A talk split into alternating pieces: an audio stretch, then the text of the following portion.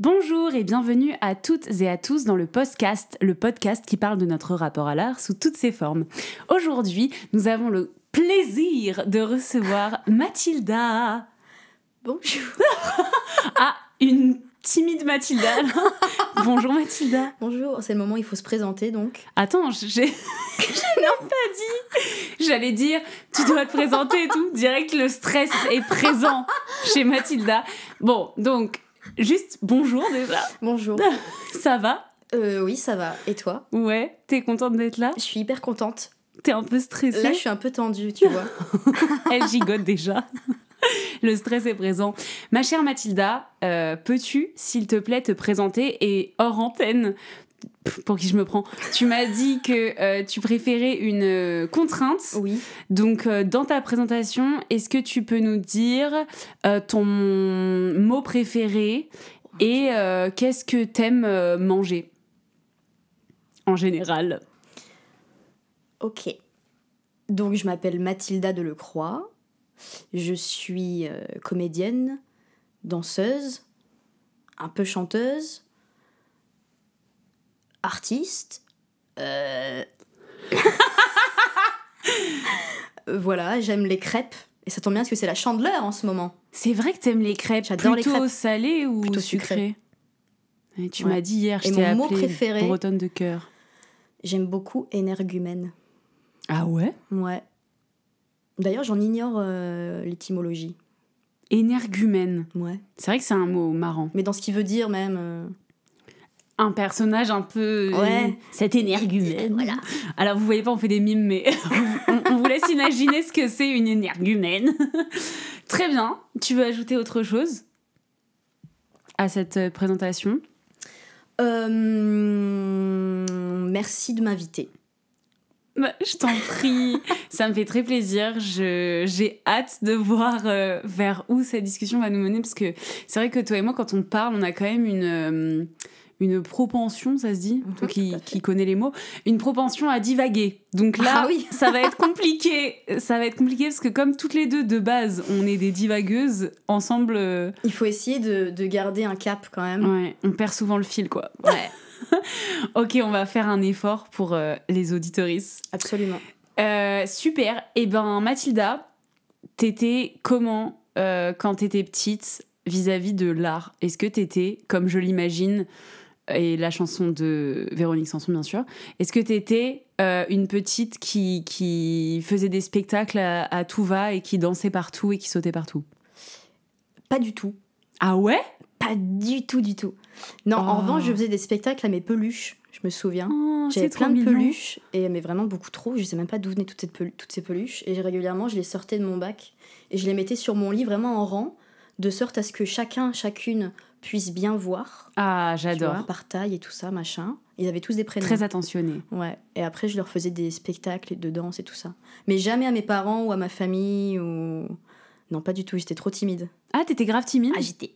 Enfin, J'étais quand même, je pense, euh, une gamine assez énergique euh, qui saute partout, mais jamais je, je me mettais à danser ou à, faire, ou à montrer en spectacle. Ou tu faisais pas le spectacle Non, je faisais pas le spectacle. J'ai vraiment pas souvenir de ça. Après, peut-être que mes parents auraient d'autres choses à dire. Euh, non, je pense que tu le saurais. Enfin, mais j'ai vraiment pas souvenir. Non, vraiment, j'étais plutôt discrète à ce niveau-là à la maison. Par contre, je chantais de ouf dans ma chambre et tout. Ah En pensant qu'ils ne m'entendaient pas. Mais évidemment, ils entendaient.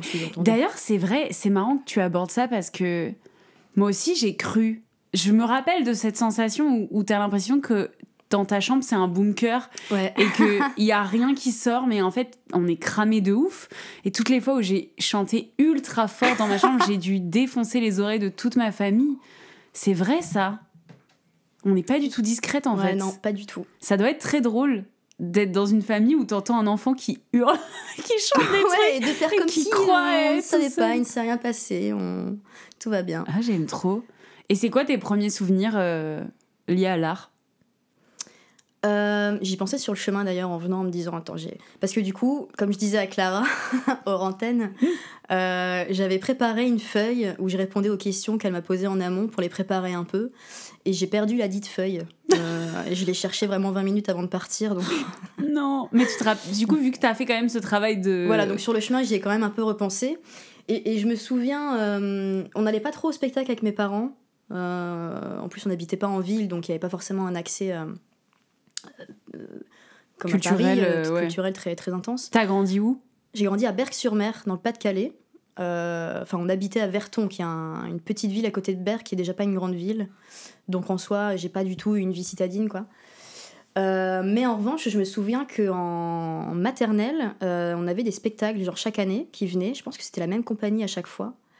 Et euh, je crois que c'était des spectacles de marionnettes. Je me souviens pas du procédé, mais je me souviens que c'était des spectacles qui étaient à la fois très beaux et très tristes et très poétiques. Ah, c'est trop beau comme souvenir. Ouais, et à la fin, à la fin, à chaque fois, on avait le droit de, on pouvait acheter le bouquin ou acheter la cassette cassette audio à l'ancienne, ou euh, acheter euh, la VHS. Peut-être bien le DVD si ça existait déjà. Et nous, à l'école, on avait interdiction d'acheter le DVD, mais on avait le droit à la cassette et au livre. Donc chaque année, mes parents euh, m'achetaient le, livre et la, et la cassette. Ça va Ouais, en fait, je croyais qu'il y avait un bug audio, un bug technique. Tu veux vérifier Du coup, j'ai stressé, mais c'est bon, tout va bien. Ok. je me disais, oh non, on n'aura pas trace de tout ce qu'elle vient de dire.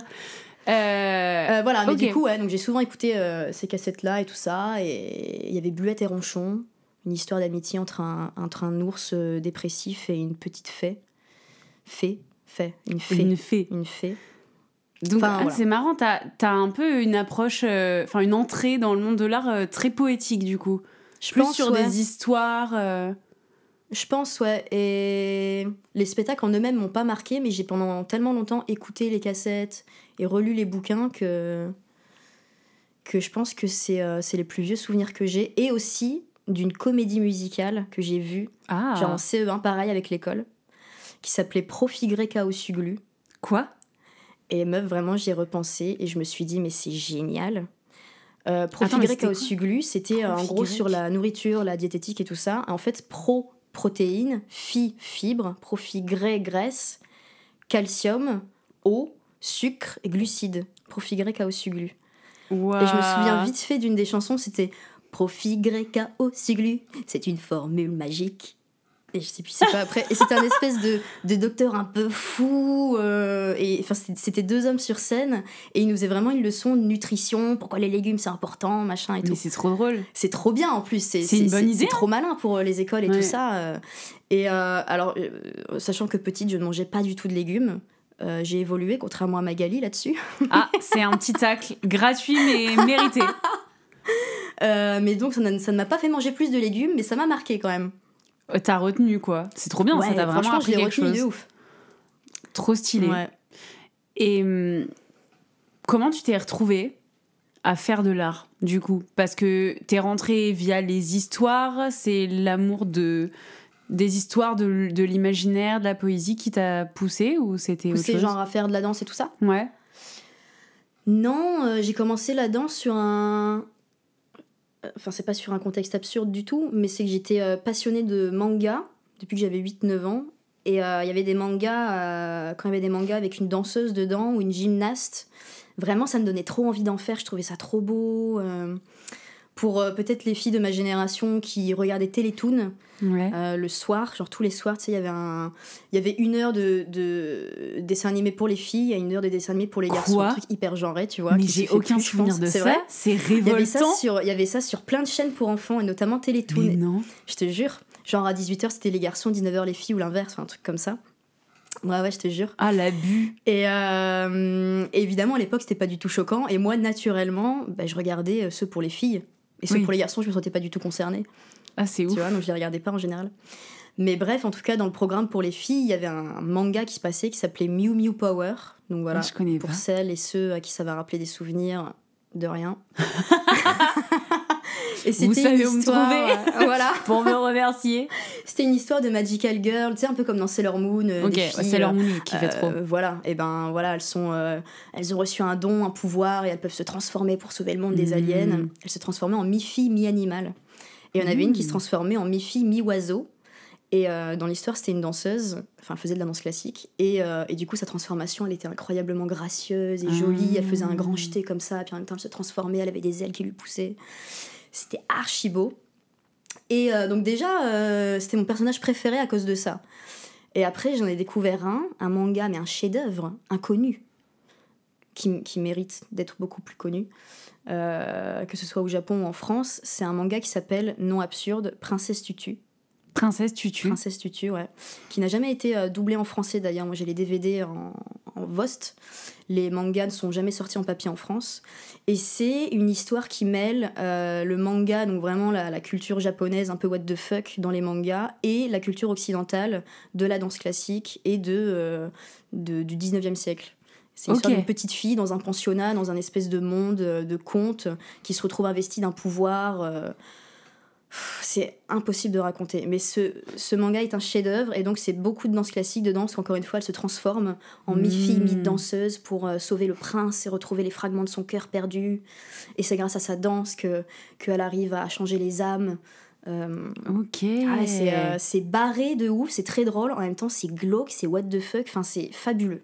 Ah, c'est fabuleux. C'est vraiment tout pour toi, quoi. Et ouais, et ça s'inspire beaucoup, beaucoup des ballets euh, très connus de Gisèle, de Casse-Noisette, okay. du Lac des Cygnes. Ça reprend les, les musiques aussi, donc on découvre. euh, Enfin, moi, j'ai connu beaucoup de musiques très connues des ballets euh, grâce à Princesse Tutu.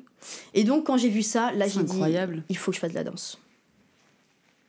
Donc voilà, comment a commencé mon premier pas sur, sur la scène. À la fois vers la danse et à la fois vers l'univers japonais.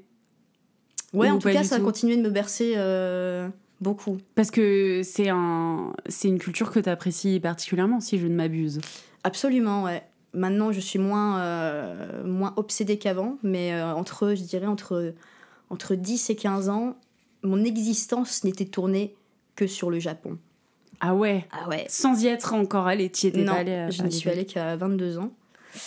Euh, mais ouais, tout l'argent, euh, tout mon argent ne passait que dans les mangas. Tout mon temps libre, euh, c'était, je regardais des animés, je regardais des dramas. je, j'étais, euh, je n'écoutais que de la musique japonaise. Je Ah, n'écoutais que ouf. de la pop japonaise. Je pense que 1% de mes titres que j'écoutais, il devait y avoir un peu de Britney Spears, Ok. l'exception qui confirme la règle, un peu de Céline Dion, je crois, et tout le reste c'était de la pop japonaise. Putain, c'est incroyable. Ouais. Donc autant te dire que je partageais pas ça avec beaucoup d'amis. Tu devais être tellement cool comme meuf. Entre 10 et 15 ans, la passion vraiment que tout le monde a. Ah oui. Mm, en, en mm. vrai, on rigole, mais aujourd'hui, c'est beaucoup plus à la mode euh, chez les jeunes. euh, Les mangas, euh, ça, ça pas du tout la même image que quand on était plus petite. En vrai, déjà, euh, déjà euh, il y a 15 ans, enfin, le- le- la culture japonaise et les mangas, ça a commencé à bien, bien arriver en France quand même à la fin des années 90. Et euh, en 2005-2010, vraiment, il y avait les. Il y avait Ja- il y a la Japan Expo qui a commencé à se faire, etc. Euh, même c'est plus vieux que ça, je crois, la Japan Expo, c'est vraiment vieux. Euh, donc maintenant, c'est encore plus courant, mais à ce moment-là, déjà, quand même pas mal. Mais certes, moins pour les filles quand même. La Ouais. culture manga, c'est souvent des shonen, donc des mangas pour garçons plutôt avec de la bagarre ou des. Et moi, je, je regardais beaucoup de trucs fleurs bleues, poétiques, euh, tristes, parce que j'aime la tristesse et que les Japonais sont très forts pour raconter des histoires tristes. C'est vrai. Ouais, ils sont hyper. euh, c'est vraiment un peuple hyper drama, les Japonais. Ouais, de ouf. Il y a un truc très euh, digne et dans la tristesse, enfin, je sais pas comment dire. Ouais, et en même temps, des fois, too much. Quand, Ouais. euh, dans, dans les, dans les séries TV, quand il y a des moments tristes avec la musique au violon et t'as le personnage qui court euh, dehors en criant. Moi, C'est trop pour toi. Aujourd'hui, je me dis, mais. Ah oui, à l'époque ça te touchait, maintenant t'es Ouais. genre bon, c'est trop les gars. Maintenant, Frère, calme-toi. Je pense qu'il y a un bout de moi qui est quand même touché, mais l'autre qui, genre, ouais, c'est bon là. Ok, ok. Et on a déjà divagué, mais c'est ça vrai. reste très intéressant. mais du coup, euh, donc t'as as découvert euh, la danse, enfin l'envie de danser dans des mangas en te disant euh, ah mais moi aussi je veux être gracieuse en fait, je veux faire ça. C'était même pas la grâce, je trouvais que c'était d'une beauté, euh, parce qu'en plus c'était des mangas, c'est très bien dessiné. Et euh, je trouvais ça, ouais, profondément beau. Et pourtant j'étais une gamine, enfin quand j'ai demandé à mes parents de faire de la danse, ils ont, surtout de la danse classique, ils Ouais. ont vraiment pas compris. Ah bon parce que ça ça ça te correspondait pas à leurs yeux? Ben, j'étais, j'étais pas un garçon manqué entre gros guillemets, mais un peu quand même, j'étais pas particulièrement... euh, T'étais casse-cou non? J'étais un peu casse-cou, pas trop non plus, mais, euh, mais ça me posait pas de problème. Parce que euh. maintenant tu l'es, c'est pour ça que je Oui. pensais que tu l'es depuis toujours. J'ai un souvenir de toi qui grimpe à un arbre et qui te casse le poignet. Enfin, c'était pas cassé, les doigts. là. Ah, la main droite. Ah Et c'était il y a pas si longtemps. C'était il y a pas longtemps, ouais. Euh, ça m'arrive encore. Mais, euh, mais donc voilà, j'étais pas, euh, j'étais pas une gamine particulièrement féminine ou qui veut mettre des jupes et tout ça. Et j'ai voulu faire la danse classique. Donc ça a un petit peu étonné mes parents en effet. Mais ils t'ont laissé quand même. En fait, ouais, au début ma mère m'a dit ben de toute façon, il y en a pas dans le coin. Donc voilà, c'est réglé. Ah bah faire régler, merci, au revoir, next. Bon, finalement, euh, elle s'est quand même un peu renseignée autour d'elle et tout ça. Il se trouvait que euh, une, la fille d'une de ses amies euh, faisait de la danse jazz dans une école à Berck. Et il se trouvait que cette école proposait aussi des cours de danse classique. Mmh. Et il se trouvait que cette école était une très bonne école, par ailleurs. Donc elle m'y a inscrite en, se disant, bon, c'est encore une des ses ça va lui passer. T'avais quel âge? J'avais 11 ans. Ok. Et à l'origine, en fait, la danse classique, dans l'idéal, il faut commencer avant 10 ans. Euh, et donc, quand j'avais voulu commencer, la directrice de l'école m'avait dit Ah, mais euh, tu veux pas plutôt faire du jazz euh, parce que t'es un peu grande pour commencer le classique mhm. et tout. Et moi, le jazz, je savais pas ce que c'était, mais j'avais pas envie. Moi, je voulais faire du classique, point final. Donc, elle m'avait invité à, à, venir à un cours avec les filles de mon âge, donc le cours intermédiaire. Ok, wow. Pour un peu évaluer mon niveau. et alors, je n'ai pas beaucoup de souvenirs. Il y avait une fille de ma classe d'ailleurs qui était dans ce groupe-là, Julia Tricard. Et... RPZ. T'as vraiment regardé au ciel, elle est décédée Pas du tout. Ah d'accord. je ne crois pas. Je ne crois pas. Oups. On pense à toi. Euh, j'ai pas de souvenir de ce cours à part euh, l'exercice de petits sauts. Parce que donc, quand tu, fais un peu de danse classique maintenant, les petits sauts, tu vois, changement de pied, euh, les soubresauts, les entrechats, machin. Ultra dur. C'est dur, et puis quand c'est euh, bien effectué, tu sais pas ce que les gens font avec leurs pieds. Bah ça va trop vite en fait. Ça va trop vite. Et là, mm. c'était un niveau euh, juste intermédiaire, donc je pense que c'était pas des dingueries qu'elle faisait, mais je me souviens vraiment regarder les pieds des filles et me dire, mais je comprends rien, j'étais perdue quoi. Oh my god. Je suis sortie du cours vraiment en me disant, mais. Oh non, c'est horrible, genre la désillusion un je te jure. Et donc, euh, la directrice, donc Anne-Claire, qui, qui, deviendra plus tard ma prof, m'a dit bon, si vraiment tu veux quand même faire de la danse classique, il faut que tu commences en préparatoire. Donc le groupe euh, inférieur, donc les filles plus jeunes, 8-9 ans. Moi j'avais 11 ans, je rentrais au collège. C'est super dur pour le moral ça. C'est hyper dur. Pour mais, euh, mais je suis têtue, je crois. Et du coup j'ai dit euh, ok, de toute façon je veux faire de la danse classique, point final. Et, et donc voilà, j'ai été inscrite en préparatoire, j'avais une heure et demie par semaine. Et j'ai détesté. Ah ouais? J'ai haï mes premiers cours. C'était horrible. Mais non. J'ai pas supporté la rigueur. J'avais ah, euh, Déborah, qui était, une, euh, qui était la prof pour les petits jusqu'au préparatoire. Elle était sévère et des fois, euh, j'étais pas habituée. Enfin, je suis dans une famille où. sans être laxiste, du, pas, du tout, mes parents n'étaient pas du tout permissifs ou laxistes, ah. mais, mais c'était pas non plus sévère ou hyper rigoureux chez moi.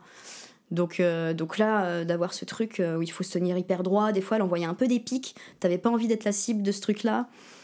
J'ai pas du tout kiffé et au début j'ai pas arrêté parce que parce que euh, je voulais aller contre ce qu'avait dit ma mère quand elle avait dit c'est qu'une lubie, elle s'arrêtera. Ouais, ça m'étonne pas, j'allais dire ça. Non, tu vas voir, je vais continuer. Genre, généralement, enfin, c'est hyper universel, t'as pas envie de donner raison mm. à, aux parents qui a, pas, qui a un peu genre pas cru en toi ou en tout cas à ton sérieux et tout. Exactement. non, non, euh, je vais, je vais continuer. Euh, et tu, je suppose que tu disais à ta mère que tu kiffais. je sais plus si je lui disais que je kiffais. je pense que je sais même pas si elle me posait la question. Enfin, en tout cas, j'ai continué. Euh, et en fait, il s'est avéré que j'étais euh, naturellement vraiment douée. J'étais déjà très souple parce que je suis oui, hyper laxe. Pas. Et euh, même dans la musculature de mes pieds, dans la façon dont mon corps était bâti, oui, en fait, il s'est trouvé que j'étais faite pour en tout cas ce genre de, de, de pratique sportive.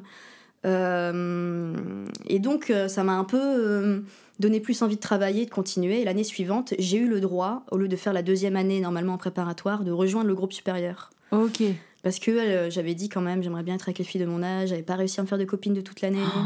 Bah, c'est normal, c'est des bébés pour toi. Franchement, entre 8 ans et 11 ans, il y a un monde, quoi. Bah, quand même, ouais. Il y avait des filles avec qui je m'entendais bien, mais tu vois, c'est quand même. Euh, puis en plus, dans le cours, on n'avait pas le temps de parler, quoi. C'était vraiment. Euh, tu, on parle pas, on discute pas, on papote pas, il n'y a pas le temps, il n'y a, pas le, y a pas la place. Euh, mais donc l'année suivante, euh, euh, j'ai pu aller dans le groupe des filles de mon âge, toujours avec du retard parce que j'ai commencé les pointes et les filles avant moi avaient commencé les pointes avant, etc. Donc à chaque fois j'avais du retard sur les autres. et même dans les pas classiques, il y a des trucs aujourd'hui, les entrepas. les petits pas là, qui, qui, qui lit deux grands pas, euh, je les ai pas bien parce que j'ai pas euh, eu la danse à 6 ans, Ah 7 ouais? ans. euh. Mais c'est incroyable. Franchement, il y a des trucs, des fois, ma Oh. prof euh, me reprend sur les glissades.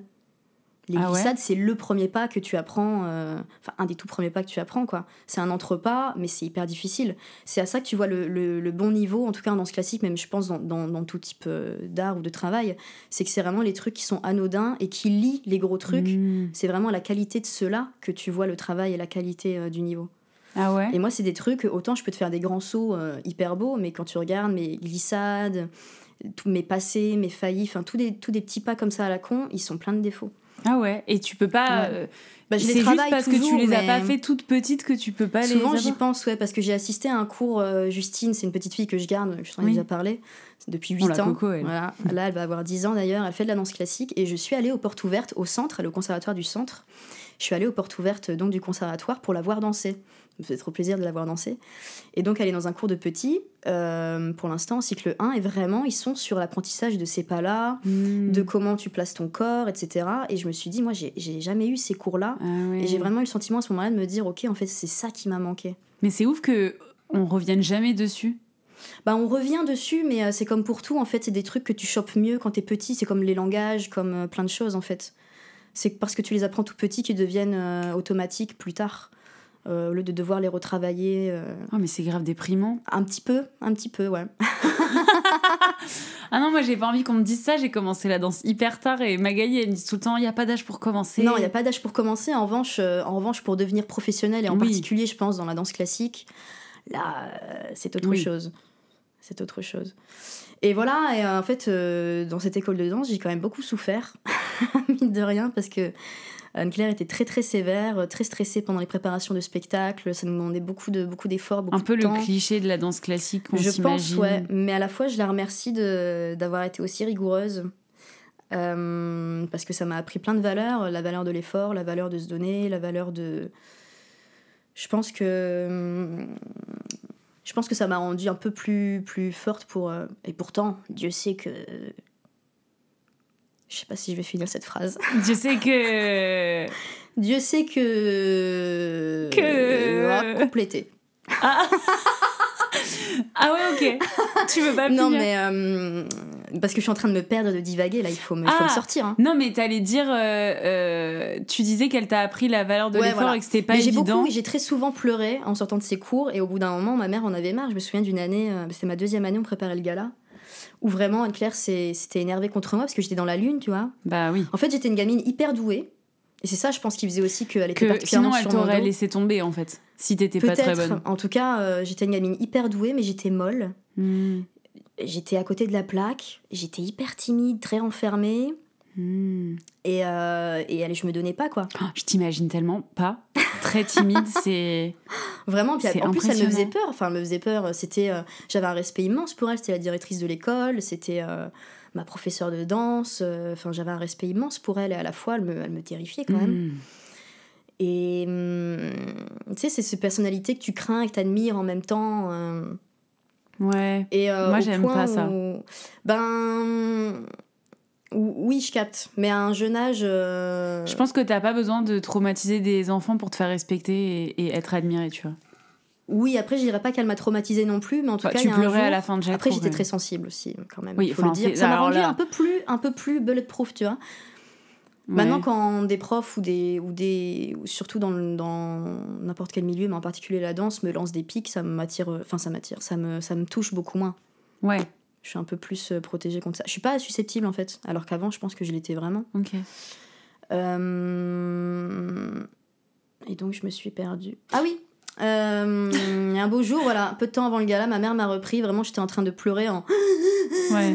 Tu sais, vraiment les sanglots qui te secouent. Elle m'a dit C'est fini, tu arrêtes la danse, tu arrêtes, c'est terminé. Alors que j'avais le gala dans 10 jours. Oh et my elle euh, s'expliquer avec ma prof en lui disant Vous arrêtez, vous laissez ma fille tranquille, elle ne sera pas danseuse, ma fille ne sera pas danseuse, vous entendez? Ah, c'est horrible. Ouais. Ouais, ouais, ouais. ouais. Ah. Et, euh, et suite à ça, Anne-Claire, m'a m'a- je pense qu'elle m'a un peu plus euh, lâché du lest. Mais j'ai continué dans les années d'après. Mais euh, des fois, j'y repense et je me dis, euh, effectivement, j'étais pas assez motivée à l'époque pour. Mais j'avais quand même insisté avec ma mère et lui dire, je respecte trop Anne-Claire. Elle, elle faisait tous les costumes elle-même. Ah. Elle faisait tout elle-même, les chorégraphies. Enfin, c'était un boulot immense pour elle. Elle faisait ça avec une passion et un dévouement qui était tel que, que, que évidemment, à côté, le stress et l'énervement qu'elle peut avoir face à des gamines, en particulier moi, qui ont l'air euh, voilà, un peu, un peu en dilettante, euh, je comprends que ça puisse euh, tendre. Mais tu avais déjà cette conscience-là à cet âge-là? Cette conscience de quoi? Bah de te dire non mais en vrai elle a un peu raison de s'énerver, c'est vrai que je suis molle, enfin ce que tu disais là par Je pense que j'avais pas conscience que j'étais molle. Je, le, je, le, je, le, vois maintenant, mais j'avais quand même la conscience de me dire elle a fait tout ce travail, ce serait irrespectueux de ma part de partir maintenant. Ok. Parce que vraiment, mature, si tout à coup je. Peut-être en tout cas à ce niveau-là. Euh, mais en tout cas, ouais, pour moi, ça aurait été. Euh, et puis même tout le travail que j'avais fourni, ça aurait été irrespectueux envers elle comme envers moi-même, avec tout le travail et la souffrance que, que j'avais fourni pendant toute l'année, d'abandonner dix jours avant, quoi. Et donc, quand le gala a eu lieu, c'est la première fois que je dansais sur scène. Euh, bah, j'ai trop kiffé. Ah, donc c'est ça qui t'a fait je tenir un peu. Et ouais, et je me suis dit, bah allez, je continue. Et voilà. Et j'ai jamais vraiment arrêté. Et à quel moment tu t'es dit, euh, bah, ça sera mon métier? Ben, la danse, euh, je me suis jamais dit, j'en ferai mon métier, à part en, au lycée, quand on entre au lycée, il faut décider du ton orientation et j'avais voulu faire peut-être un bac euh, TMD, technique de la musique et de la danse. Or, je ne faisais pas de musique déjà pour commencer et un petit peu embêtant, c'est la moitié du nom. un petit peu. Euh, et en plus, il fallait partir en internat et j'avais pas envie de partir en internat. Et donc, euh, j'ai gardé le confort du lycée euh, à côté de chez mes parents. Et en fin de compte, c'est vers le théâtre que je me suis tournée. J'allais te poser cette question. Et le théâtre dans tout ça Il est arrivé quand? Le théâtre, il est arrivé beaucoup plus tard que la danse. Il est arrivé vers 17 ans. Ouais, à 17 ans, j'ai commencé à faire un peu de théâtre. Il y en avait dans mon école de danse mais j'aimais pas trop, donc j'ai arrêté. Et c'est à la fac que j'ai commencé. Ah, mais. Vraiment. Ah ouais, archi en fait. Ouais. T'as fait une fac de quoi? De théâtre. J'avais oublié. Et du coup, j'avais, euh, j'ai fait un an à Lille. Et donc, j'avais, euh, j'avais 4 euh, heures de pratique de théâtre par jour, par semaine, pardon, ce qui est pas énorme. Non, j'allais dire c'est bien que par je jour. ne pas, que je ne séchais pas. Et après, suite à ça, euh, j'ai décidé de venir à Paris faire une école de théâtre. En fait, j'ai, tu sais, les, tout ce qui est les conseillers d'orientation et tout ça, ils sont nuls dès que tu leur dis, bah, bien sûr. Moi, je veux être comédienne ou je veux être machin. Euh, ils, savent pas quoi dire. Et moi-même, euh, j'étais une bolosse pour trouver des trucs. je savais pas chercher. Mais déjà, c'est super dur. Et je pense que c'est encore plus dur quand tu viens pas de Paris. Je pense enfin, t'es pas dans une grande ville, tu vois. parce que parce que dans les grandes villes, au moins, il y a au moins une école ou un truc qu'on connaît plus ou moins, tu vois. Mais euh... ouais, pardon, j'ai renversé de l'eau. de l'eau sur le canapé. Mais euh, euh, ouais. Et puis mes parents étaient un peu euh, dubitatifs aussi parce qu'évidemment eux sont pas du tout de ce milieu-là, ils y connaissent rien non plus, donc il y avait même pas quelqu'un qu'on connaît qui qui bah connaît un peu, enfin pareil. Ils faisaient quoi, tes parents à l'époque? Et eh ben toujours pareil qu'aujourd'hui, mon père est ingénieur et ma mère est assistante sociale. Ok, bah oui. Vraiment, rien, à voir. Rien à voir. Ok, donc c'est ouf en fait le temps entre le moment où tu as pris la décision. Enfin, tu t'es dit en fait, euh, ah c'est ça le théâtre, ah je kiffe, go vivre à Paris, faire une école de théâtre. En fait, il s'est passé tellement mille choses à ce moment-là. Euh, euh, je savais que je voulais jouer, mais le théâtre en soi, je connaissais pas plus que ça. Enfin, le, l'action de jouer, je la connaissais pas. Juste, je pense que j'avais un truc profondément en moi où j'avais je, besoin d'un truc à exprimer avec le langage. Parce que déjà, je, euh, je, je, suis très mauvaise communicatrice de base. Je pense que comme beaucoup de gens, j'ai été dans une famille où on communiquait pas beaucoup sur nos sur ce qui nous blessait ou sur euh, l'amour qu'on peut se porter les uns aux autres. Euh, j'étais pas dans une famille expansive à ce niveau-là, et moi non plus je ne l'étais pas, et, euh, à la fois j'avais un besoin immense de pouvoir euh, crier les choses. Euh. donc ouais, le théâtre c'est assez vite, c'est assez vite imposé en fin de compte, plus que la danse, je pense. Ah, c'est ouf. Ouais. Et puis aussi, au moment où, à 18 ans, il a fallu, il a fallu décider un peu du sort de mon avenir, je sortais d'une année très difficile. Euh, où euh, je ne voyais pas trop d'avenir. Euh, j'avais l'impression que, que j'avais aucun avenir, que Enfin, j'étais vraiment dans une très mauvaise période et du coup, euh, j'ai un peu choisi déraisonnablement de faire du théâtre en me disant euh, foutu pour foutu, euh, je vais faire Autant ce que faire un truc que, tu kiffes. Je pense que si à l'époque j'avais été en meilleur état, en meilleure disposition mentale, je, je, me serais dit peut-être prendre le truc raisonnable et j'aurais fait, je sais pas, une école d'infirmière, j'aurais tenté médecine, que sais-je. Comme quoi Ouais. Tu vois, les étapes. Enfin, ce ben que tu as vécu, ça t'amène à ce que tu étais censé faire. J'y pense assez souvent en vérité. Et c'est quelque chose. Euh, c'est un truc qui est assez récurrent dans ma vie. Quand je fais les étapes de ma vie, je pense à tout ça. C'est grave étonnant. J'ai jamais entendu quelqu'un raconter, genre, ce basculement-là pour euh, se dire euh, je vais faire du théâtre, tu vois. Ou je vais devenir ah artiste. Le côté, bon, de toute façon, j'ai rien à perdre. Un peu. Ouais. Enfin, ce que tu disais, foutu pour foutu, de bon, bah, quitte à pas savoir ce qui va se passer dans l'avenir, autant faire ce que je kiffe, quoi. Ouais, il y avait de ça euh, dans un côté un peu plus drama. En fait, euh, désolé, euh, trigger warning. J'ai pas dit au début que potentiellement j'allais dire des trucs un peu glauques et tout ça. C'est pas grave, on, ça peut, le dire. Là, tu. Mais à l'époque, j'avais vraiment le truc où je, je ne pouvais m'imaginer que morte dans l'avenir. Donc, tout simplement. Voilà, tout simplement. L'avenir n'existait pas, mais parce que je, je, ne me voyais pas exister dans l'avenir. J'avais vraiment cette espèce de truc-là, où j'allais forcément mourir d'une façon ou d'une autre. Et, donc, c'est pour ça que je me suis dit, quitte à mourir euh, bientôt. Euh, autant avoir kiffé avant. Autant avoir kiffé ma life un peu, ouais. ouais. Mais je pense que j'ai un, j'ai un moteur assez similaire de base. Ah ouais? Ouais. Ben, pendant super longtemps, euh, moi non plus, je, je me voyais pas vivre Genre, tu sais, hmm. quand les gens ils te demandaient de se projeter, pour moi, c'était juste un vide abyssal. Ah, tu vois, un trou noir, quoi. Je comprends. Et, euh, et, et euh, sauf que j'en avais pas, c'est pas un truc dont j'avais conscience, mais je me rappelle que quelqu'un m'a dit, euh, je sais pas si c'était un psy ou qui m'a posé la question, genre, vous voyez où dans, je crois que c'était à 32 ans ou 35 ans, ou je fais un truc comme ça. Et toi, t'avais quel âge à ce moment-là? Je sais pas, je pense 20, 23, un truc Ah, donc déjà âge adulte 24, 25. Et, et je me rappelle bah, c'est la première fois où je me suis dit, en fait, j'ai jamais imaginé un futur pour moi. Donc c'est tard, hmm. tu vois. C'était genre, ouais, peut-être 25 ans. Et je m'étais dit, j'ai jamais réfléchi à cette question. Mais, mais pas, pas à genre, ah, euh, j'ai trop de possibilités, j'ai jamais réfléchi à cette question. Hmm. C'était juste, mais en fait, pour moi, ça a jamais été une option d'aller jusqu'à cet âge-là. Oui, tu sais, c'est quand t'es dans des mécanismes de survie, en fait, mm. quand t'es ado, jeune adulte et tout. Si t'es tout le temps dans une survie, bah, en fait tu projettes pas de vivre t'es au jour le jour un peu tu oui, vois. oui c'est ça c'est trop c'est trop effrayant de d'oser euh, se projeter et, du coup d'ambitionner des trucs aussi parce que ça nécessite bah aussi qu'on ait de l'ambition et qu'on réfléchisse à une ambition et moi ça me faisait trop peur aussi de toute façon qui dit avoir de l'ambition dit euh, survivre à plus de trois jours et genre enfin non, mais tu sais, c'est déjà se projeter dans un truc où toi, t'es juste en, mode mon passé est un, est un boulet et comment je vais le survivre aujourd'hui. Mm. Ça occupe déjà toutes tes pensées. Donc, euh. ouais. Et je me rappelle après m'être dit, quand j'allais mieux, genre euh, un longtemps après, je me suis dit, c'est marrant parce que là, je me projette. Donc, c'est bon mm. signe, tu vois. Je le vois toujours comme un truc positif d'être capable de me projeter, ne serait-ce que euh, d'imaginer bêtement, tu vois. Ouais. Et euh, bon, là, je me livre de ouf, mais parfois, du coup, je le garde euh, un peu comme un, un truc. imagine, genre, le soir, tu veux t'endormir. Et tu sais, tu te dis, ah, j'ai envie de penser à des trucs positifs. Je sais pas si tu fais ça. Non, je fais pas ça, j'avoue. Ok, je fais ça parce que quand j'étais petite, ma mère, quand j'allais me coucher, elle me disait, genre, vas-y, rêve. Euh, rêve que t'es.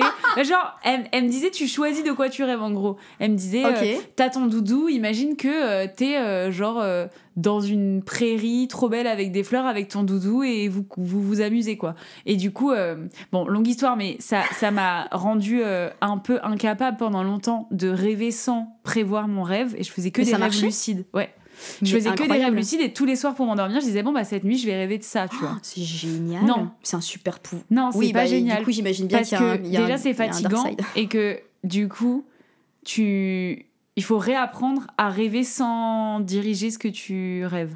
Et comme tu me connais, je suis quelqu'un qui ah. contrôle ah bah beaucoup de choses. Alors si en plus je contrôle mes rêves, en fait, je, je suis jamais détendue, tu vois. Ben bref, et euh, mais ça m'arrive encore. C'est incroyable. J'ai jamais entendu une Maintenant, j'ai retrouvé un équilibre de ça. Ouais. Mais je peux, si je veux, me dire cette nuit, je vais rêver de ça, tu vois. Oh, Ce sera au moins le premier rêve de ma nuit. Après, il peut se passer d'autres trucs. Mais j'aime bien euh, me dire, ok, si je pouvais choisir, un peu comme euh, un, jeu des Sims, quoi. Ok, hmm. genre là, si je pouvais choisir euh, dans tant d'années, je me mets forcément une date précise, mais je me dis, dans le futur, si je pouvais choisir où est-ce que je vivrais, elle serait où ma maison, elle serait comment, et parfois je la décore carrément, genre. Et c'est trop mon kiff. c'est vraiment, t'es dans les Sims, ta propre vie. C'est ça. Incroyable. Mais je, le, et je suis contente de faire ça parce que je, me, je sais que c'est une victoire personnelle d'être capable de faire ça. Hmm. Parce que je me rappelle que en fait avant je pouvais pas faire ça donc à chaque fois je me dis c'est positif. C'est incroyable. Ouais. C'est un super pouvoir quand même.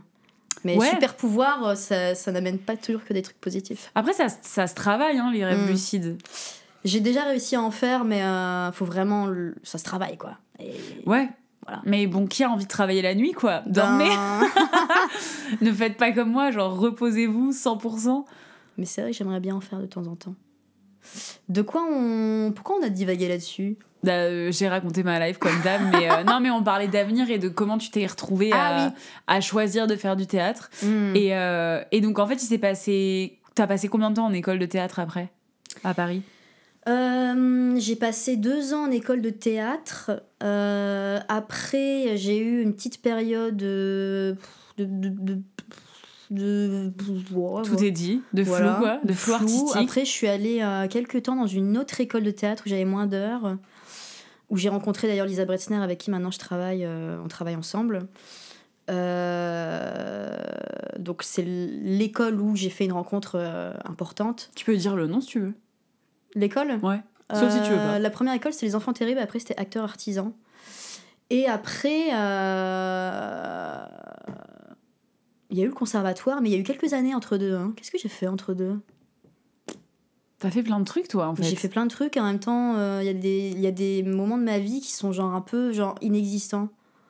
Ok, parce que c'était plus euh, contemplatif. Ouais, ou un peu flou. Et puis en plus, il y a eu les années Covid entre-temps. Ouais, ah oui, c'est vrai. le Covid en fait que ah je suis rentrée au conservatoire en vous, vous êtes... Oui, parce que toi t'es pas rentré la même année que moi et donc en fait vous êtes rentré juste après le Covid. Bah en fait euh, bah, c'était le Covid du coup. C'était le Covid. voilà. Euh, entre autres, mais déjà avant, parce qu'il y a eu l'année où je suis allée au Japon et mon voyage, je l'avais, euh, je l'avais beaucoup préparé. J'apprenais le japonais beaucoup. En même temps, à l'époque, je bossais un peu, mais j'étais plus en formation. En même temps, je travaillais pas vraiment non plus. J'habitais avec mon mec. Hmm, voilà. enfin, voilà. Et des fois, j'y pense, je me dis, j'ai 27 ans, mais oh, de quoi j'ai rempli toutes bah, ces années depuis lesquelles je suis à Paris. Bah, plein de trucs en fait. Et quand vraiment j'y pense, je me dis en fait, il y a plein de trucs. Mais oui, c'est trop bien. Plein de trucs. T'as fait énormément de choses. Et quand est-ce que. Parce que moi, j'ai souvenir que t'es une des premières de notre groupe d'amis à avoir été intermittente. J'étais la première de la classe, je crois, à avoir euh, le statut. c'est trop mignon comment t'es fière de la première de la classe. Première de la classe. Et du coup, tu l'as été quand? Je l'ai été en juin 2021. Euh, le Covid m'a été euh, salutaire à ce propos parce qu'en fait, au lieu d'avoir 12 mois pour faire mes heures, j'ai eu 18 mois. Ah oui, ils avaient élargi la voilà, pour les primo-entrants. Et... Primo-entrants, ça veut dire quand c'est la première fois que tu deviens intermittent. Voilà, c'est ça. C'est l'année qui précède euh, l'acquisition du statut. Euh, et en fait, à l'époque, c'était pas tant du théâtre que je faisais que de la télé. Et autant les théâtres étaient fermés, autant les tournages continuaient quand même. C'est vrai ça. Euh, donc j'ai pu, voilà, j'ai pu euh, vraiment au poil de fion. Hein, euh, je pense j'ai dû faire 540 heures en 18 mois. Pour 507 du coup. Voilà, il faut faire 507 et j'ai eu 540, c'est vrai, t'as raison. Et, et, voilà, et donc j'ai pu, à partir de ce moment-là, dire que je vivais de mon métier. Ah, tu es comédienne, d'accord Tu as envie? Oui. C'est trop stylé. C'est toujours la question de quand est-ce que tu dis officiellement je suis comédienne, je suis chanteuse, je suis danseuse. D'avoir la légitimité de le dire. Moi, jusqu'à ce moment-là, je je savais pas comment me présenter en, termes de mm, mm. quelle est mon activité professionnelle. En plus, tu étais encore en études. Donc en plus, j'étais euh, encore en études, voilà, ouais. Mais donc. Euh, donc, ça a été une belle. Euh, une belle. J'ai pas le terme. J'ai pas le terme. bah, ça s'est bien goupillé, quoi. Ça s'est bien goupillé, voilà. Au final, voilà. c'est peut-être pas très beau comme mot, mais t'as parce que tu décris un peu tout comme un peu un flou, t'as suivi des trucs, mais au final, tu t'en es quand même extrêmement bien sorti, quoi, dans tout ça. Euh. Oui, oui, oui, effectivement. Je, je, trouve aussi, à ce moment-là, j'y pensais, je me dis, putain, euh, bien joué quand même. Après, après, en fait, ce qu'il y a aussi, je pense, dans la vie, mais même avec les métiers qu'on fait, c'est que c'est tellement vertigineux, en fait, les choses peuvent tenir à tellement rien, un fil, une rencontre euh, random à un moment, enfin, on n'était pas censé être là. Des fois, quand j'y pense, je me dis, enfin, les trucs que j'ai aujourd'hui, que ce soit mes amitiés ou les gens avec qui je bosse, euh, ça n'a jamais été grâce à des auditions plus que ça. Enfin voilà, c'est surtout des rencontres, des moments, des, des périodes qui ont fait que euh, tout change tout à coup, tout bascule. Ouais, c'est vrai que c'est vraiment un métier. Euh, et autant dans un sens. Tu, tu, peux te dire que c'est positif parce que dans le, quand c'est le sens où t'as rien et tout d'un coup t'as un truc de ouf, c'est vertigineux quand même et ça fait quand même un truc, tu vois. ça C'est quand même effrayant quelque ah, part. ouais. Et, euh, et en plus, c'est pas parce que euh, t'as eu ce truc positif que ensuite c'est bon, quoi. C'est, ça peut aussi euh, bah, retomber. Exactement. Mais c'est ce qui se passe souvent après, même, même quand j'en parle à des, à des vieux intermittents, si je peux dire, des gens en tout cas qui, qui sont intermittents, artistes depuis longtemps. bah, c'est des trucs qu'ils ont vécu dans leur vie, dans leur carrière. C'est d'avoir des moments où tu es hyper occupé, où tu fais plein de trucs et tout à coup, une année, deux années où en fait t'as quasiment rien et c'est tellement dur. Et en fait c'est tellement, dur, quand tu vis ces moments-là de de continuer, de te dire euh, non non ça va ça va. Parce que du coup après ça après avoir eu mon statut euh, j'ai voilà il s'est passé plein d'autres choses et j'ai eu des périodes où j'avais pas de taf. Euh, et c'est très compliqué dans ces moments-là de, de, garder la pêche et de se dire après ça ira mieux parce que euh, parce que je travaille pour ça, parce que je fais plein de choses et parce que je fais euh, du théâtre, de la danse, du chant, je fais même du cirque. Euh, j'essaye d'être le plus, le plus polyvalente possible et le plus investi possible dans tout ce que je fais. Je m'investis énormément quand je suis vraiment engagée dans un truc. Et, et, des fois, c'est déprimant de se dire ben ça, je l'ai pas pu l'avoir ou ça, machin. Donc, et même rationaliser les choses ne, ne permettent pas forcément toujours. oui parce que c'est au-delà de la rationalisation, là, c'est du ressenti.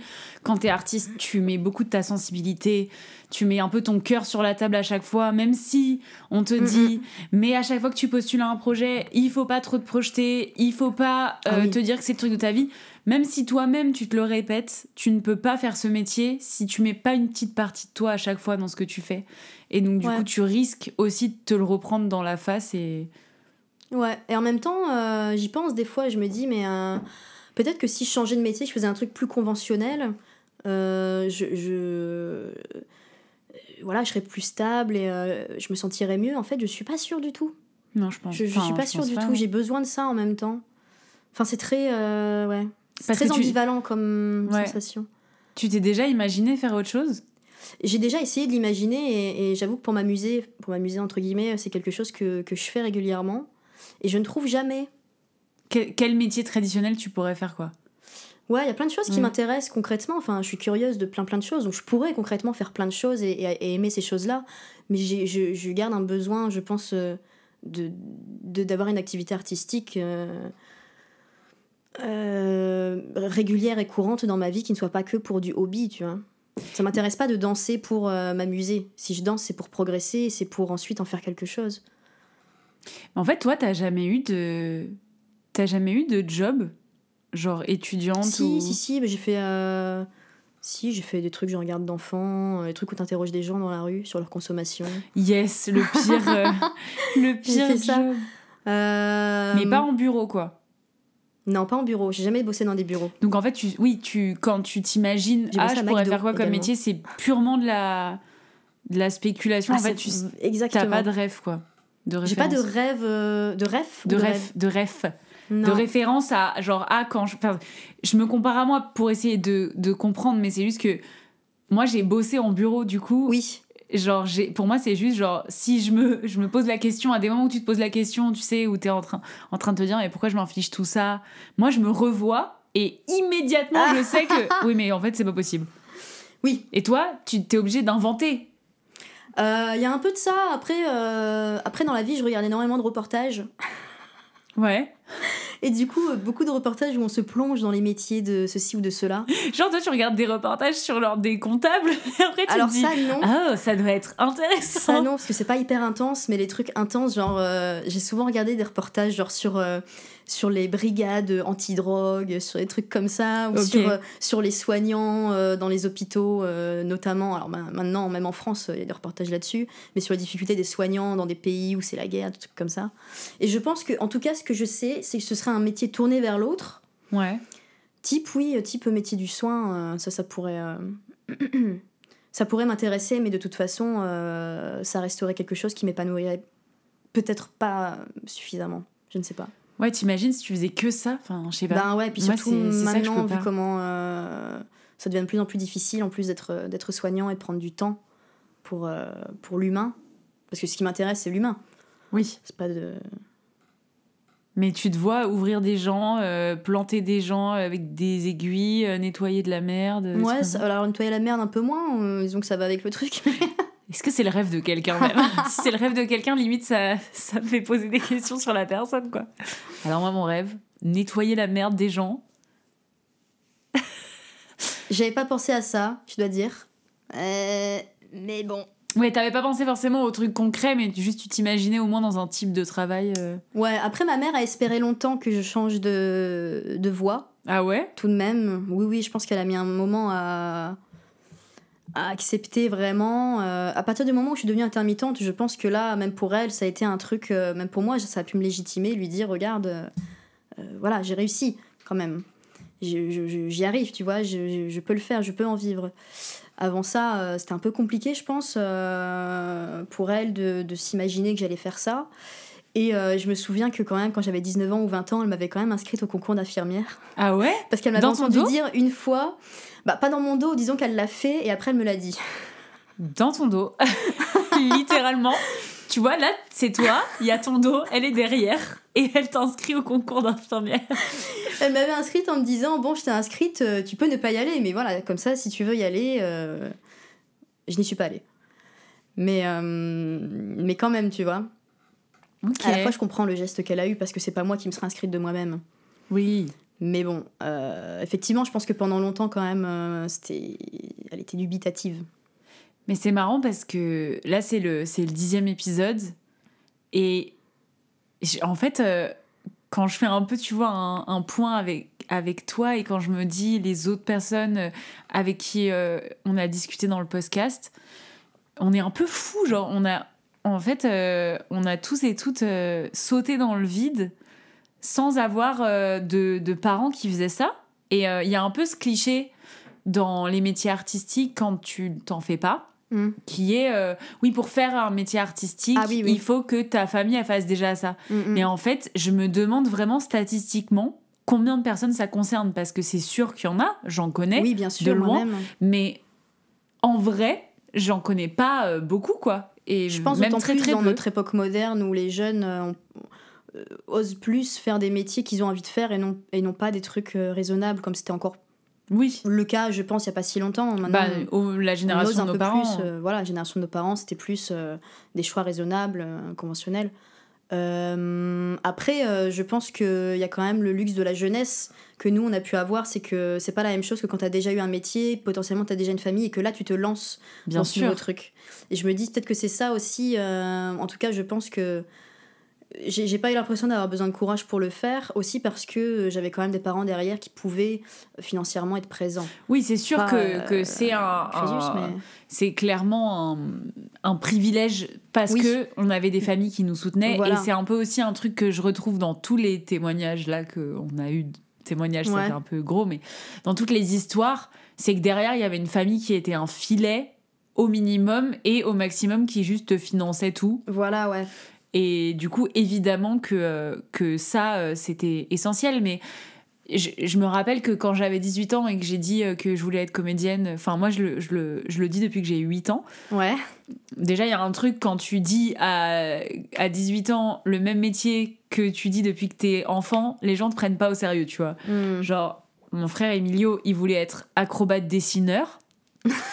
Donc, moi, à côté, je disais, moi, je veux être comédienne. Pour, pour les gens, ça avait la même valeur, tu Hmm, vois. Je capte. Et, Et quand j'ai dit à 18 ans, mais moi je veux être comédienne, enfin je l'avais toujours dit, je, c'est pas une surprise et tout, bah j'entendais Du coup là ils ont été étonnés? Bah bon En fait c'était vraiment le truc, mais on connaît personne qui fait ça, donc comment tu veux qu'on fasse ça?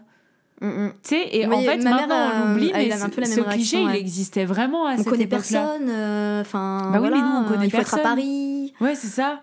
Bah, comment tu veux qu'on fasse? On sait pas comment on fait. Et tu sais, même pas, on n'a pas cherché quoi. Mm, oui, parce que enfin c'est pas ah bon bah viens on regarde comment on fait pour de enfin parce que déjà tu tapes quoi? Tu bah, vois, école de théâtre mais école de théâtre il y en a 30 milliards lesquels sont bien. Puis même comment après on entre dans le métier. Ouais. Qu'est-ce qui fait Quels sont les, les débouchés Pas vraiment en soi. C'est après c'est. Mais aussi parce que euh, ouais et aussi parce que euh, euh, c'est pas des métiers qu'on nous présente sérieusement pas du tout, dans les options, que ça soit dans les métiers qui sont discutés en maternelle, en primaire, en je dis maternelle parce que même en maternelle, si on te parle de métier, on va te dire docteur, tu vois, hmm. finance, enfin les clichés, mais jamais on va te dire comédien c'est jamais un personnage d'un livre. C'est circassien. C'est jamais un personnage genre lambda, tu vois, c'est pas un truc lambda qui peut être mélangé. Ouais, alors même qu'on invite des compagnies à venir faire des spectacles pour les enfants. Et par contre, on leur demande pas de parler de leur métier, tu vois, et c'est fou. Et, et, et, du coup, euh, pareil, quand euh, t'es au, au, lycée et que tu vas euh, au salon de je sais pas quoi, de l'étudiant de, mon trou de balle là, il n'y a pas des, des étudiants d'école de théâtre. Ah ouais y a pas des... bah enfin, ça m'étonne pas en même temps. C'est des écoles de commerce, des machins et tout. Mais il n'y a pas d'école de théâtre, il n'y a pas mm. d'école de chant. C'est ma. Enfin. Il n'y a pas de conservatoire. Ça pourrait paraître logique, mais en vrai, si tu retournes le truc dans l'autre sens, tu peux te dire c'est étonnant en vrai. Parce que c'est des métiers. Enfin, ok, c'est dur et tout, c'est particulier, mais. Ouais, et puis en plus, euh, c'est devenu quand même assez courant aujourd'hui. Oui. Il y a plein de villes qui ouvrent maintenant, des cours, cours Florent maintenant, ils se sont exportés. Euh... Oui, dans toutes les villes. ouais, grave. Non, mais y a... moi, je connaissais pas l'existence des conservatoires euh, jusqu'à ce que je rentre dedans. Hein. Moi, pareil. Avant Paris, je. Je savais pas ce que c'était, moi. Je savais pas que ça existait et que j'ai vu, ah, il y en a dans tous les arrondissements. Ah, très bien. Je sais pas ce que c'est.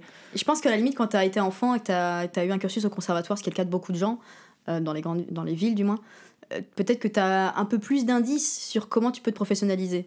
Oui. Mais quand tu même pas connu les conservatoires, ce genre de lieu. Et encore, euh, pour avoir fait une formation euh, euh, au conservatoire, toi, je sais pas en école, mais mm. au conservatoire, bon, tu le sais, pas une seule seconde on nous a parlé de l'après, on nous a pas parlé des auditions, on nous a pas parlé de l'intermittence. Donc jamais, en jamais, fait, jamais. en fait, je trouve que ça hum, dévalorise vachement le métier parce que tu as l'impression, même quand tu y es, que quelque part, ce que tu fais, c'est pas un vrai métier parce qu'en fait, on te parle pas du côté vrai métier, tu vois. Ouais. On, t'apprend à faire des trucs. Enfin, ça dépend des endroits, mais en tout cas, dans mes écoles de théâtre, pas du tout. On n'a jamais été préparé à l'après, à comment comment rencontrer des gens, comment euh, je trouve ça complètement comment monter sa structure, comment monter sa compagnie, comment monter son propre projet, même des choses comme ça. Euh, moi, dans mon école, on me l'a jamais appris. Je sais qu'à la générale, c'était le cas là où Léa euh, était, ah, puisqu'elle a fait point là-bas, tu vois, donc il leur donnait l'occasion de mettre une, une pièce en scène et tout ça. Oui, mais au conservatoire aussi, on nous a donné l'opportunité. Oui, mais, pas de manière individuelle. Si. Si. Bah, pour les, les, les, diplômes de fin de d'études. Ah oui, pour le CECM. Ouais. Ouais, mais le certificat d'études de comédie musicale. Euh, mais c'était vraiment la partie artistique. Je vais éternuer. Hmm. C'est passé. C'était que la partie. Non. ouais, je me suis laissée surprendre.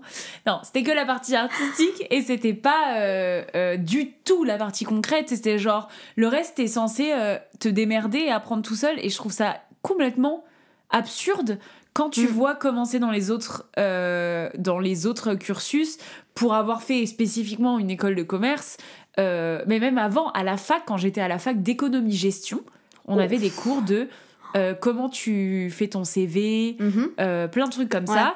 Euh, comment faut parler en entretien et tout, alors que j'étais en, en licence 2 donc en deuxième année post-bac, enfin tu vois, on pourrait se dire c'est trop tôt, euh, on leur en parlera qu'en master, j'en sais rien.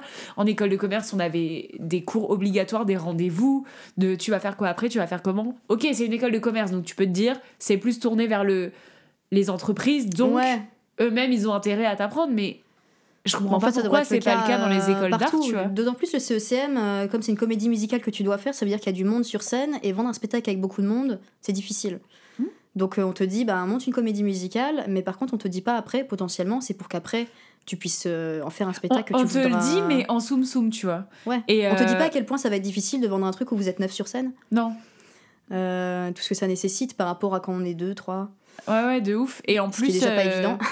Et en plus, euh, enfin bon, le, le- je sais pas pour les autres conservatoires. Nous, notre conservatoire, c'était un extrême dans, dans ce spectre-là, mais nous, carrément, on se faisait embrouiller par notre prof de théâtre quand on mentionnait le fait qu'on travaille en dehors, qu'on ait un job alimentaire, déjà c'était mal vu, Ouais. mais qu'on dise qu'on fait des castings ou des auditions, ou même qu'on joue dans des séries, dans je sais pas quoi, c'était vraiment genre, mais comment osez-vous? Vous êtes en formation, euh, vous n'êtes pas censé vous présenter au monde, euh, on veut rien savoir, non, vous ne pourrez pas aménager vos, vos heures pour bosser dans tel film et tout, alors que, en fait, si tu fais que une formation de théâtre ou, ou de comédie musicale, bam, tu te jettes sur le monde du travail comme ça, en fait, c'est ça te fait ça, au ouais. moins un an où tu ne fais rien du tout, et Mm. encore un an, je suis gentille.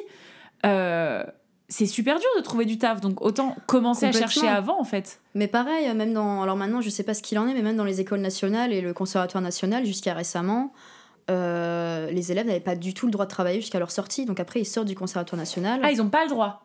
Alors désormais, ça a changé.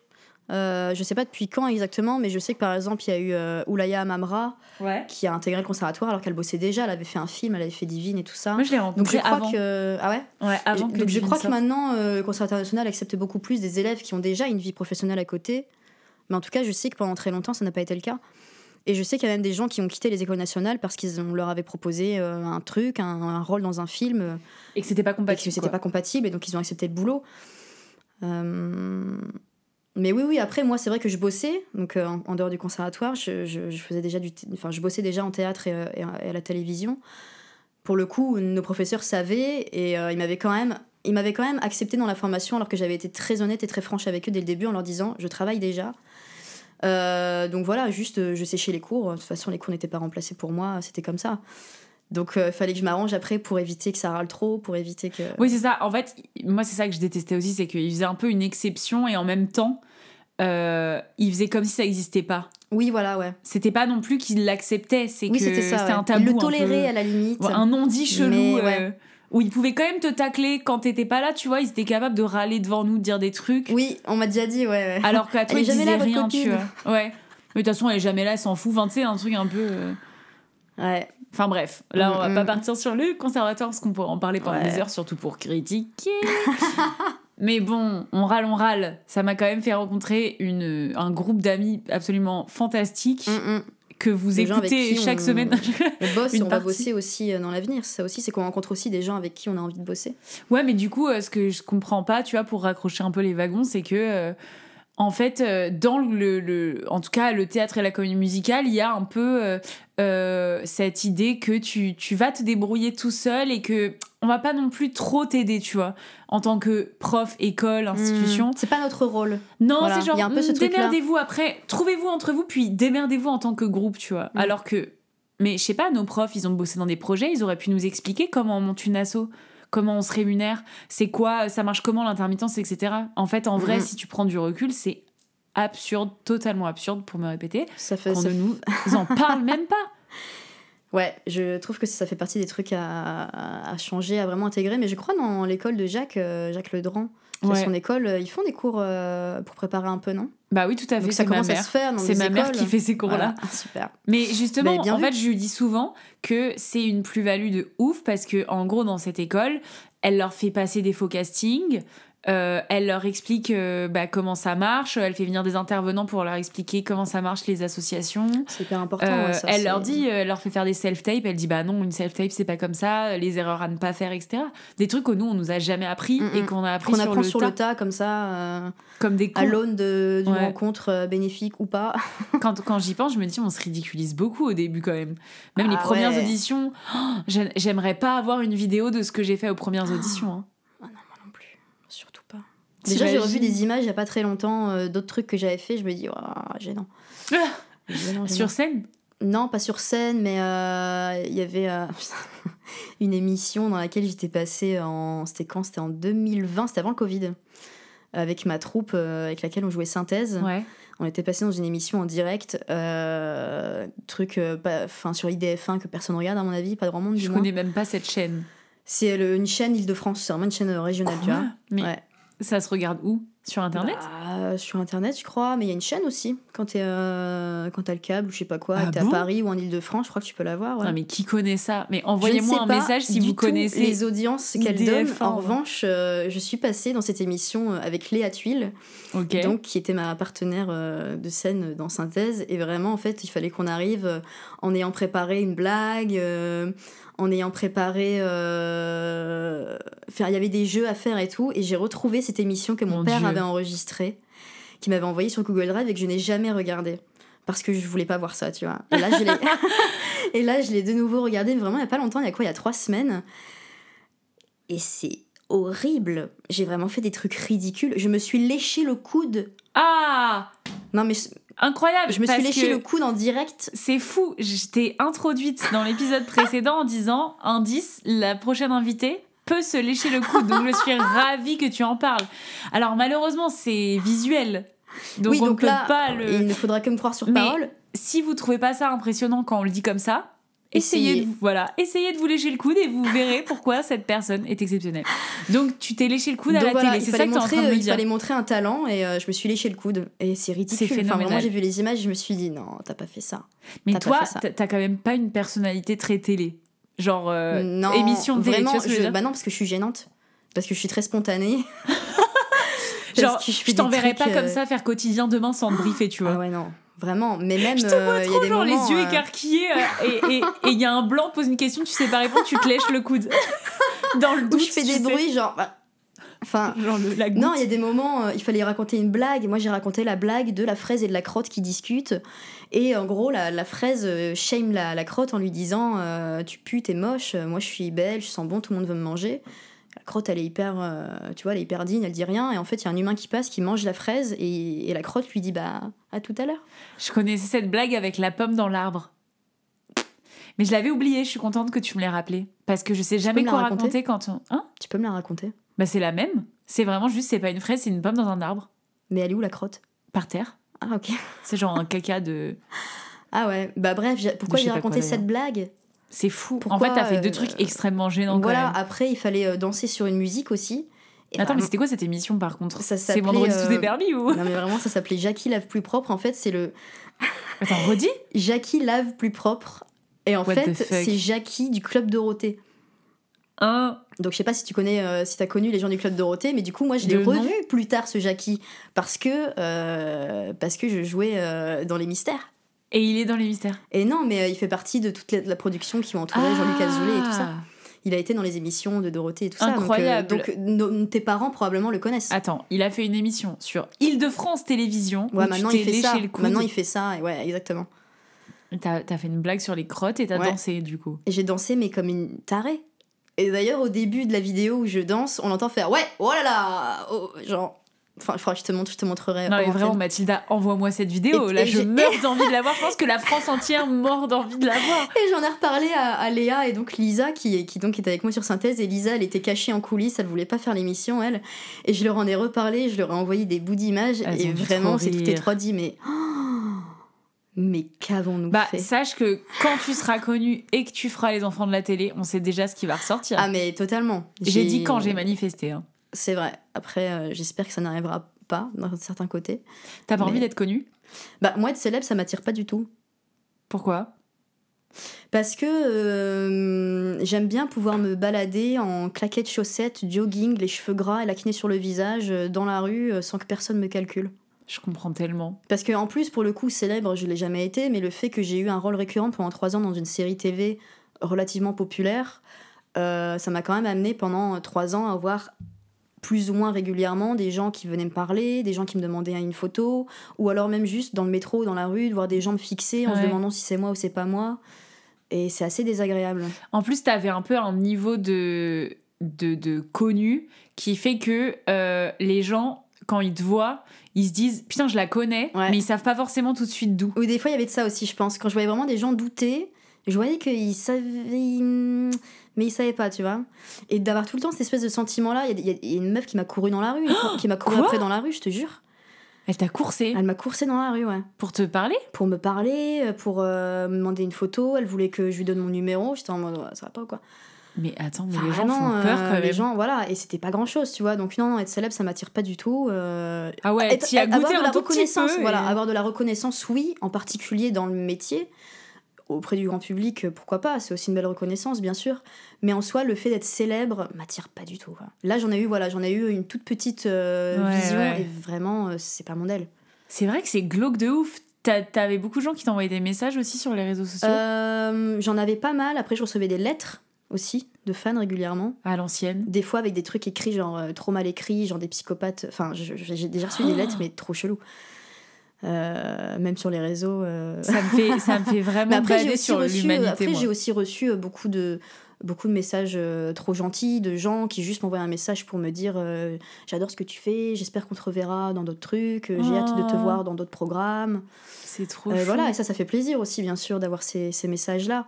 Euh, donc, euh, donc il n'y a pas que des côtés désagréables du tout, et heureusement. Mais la célébrité en elle-même, voilà.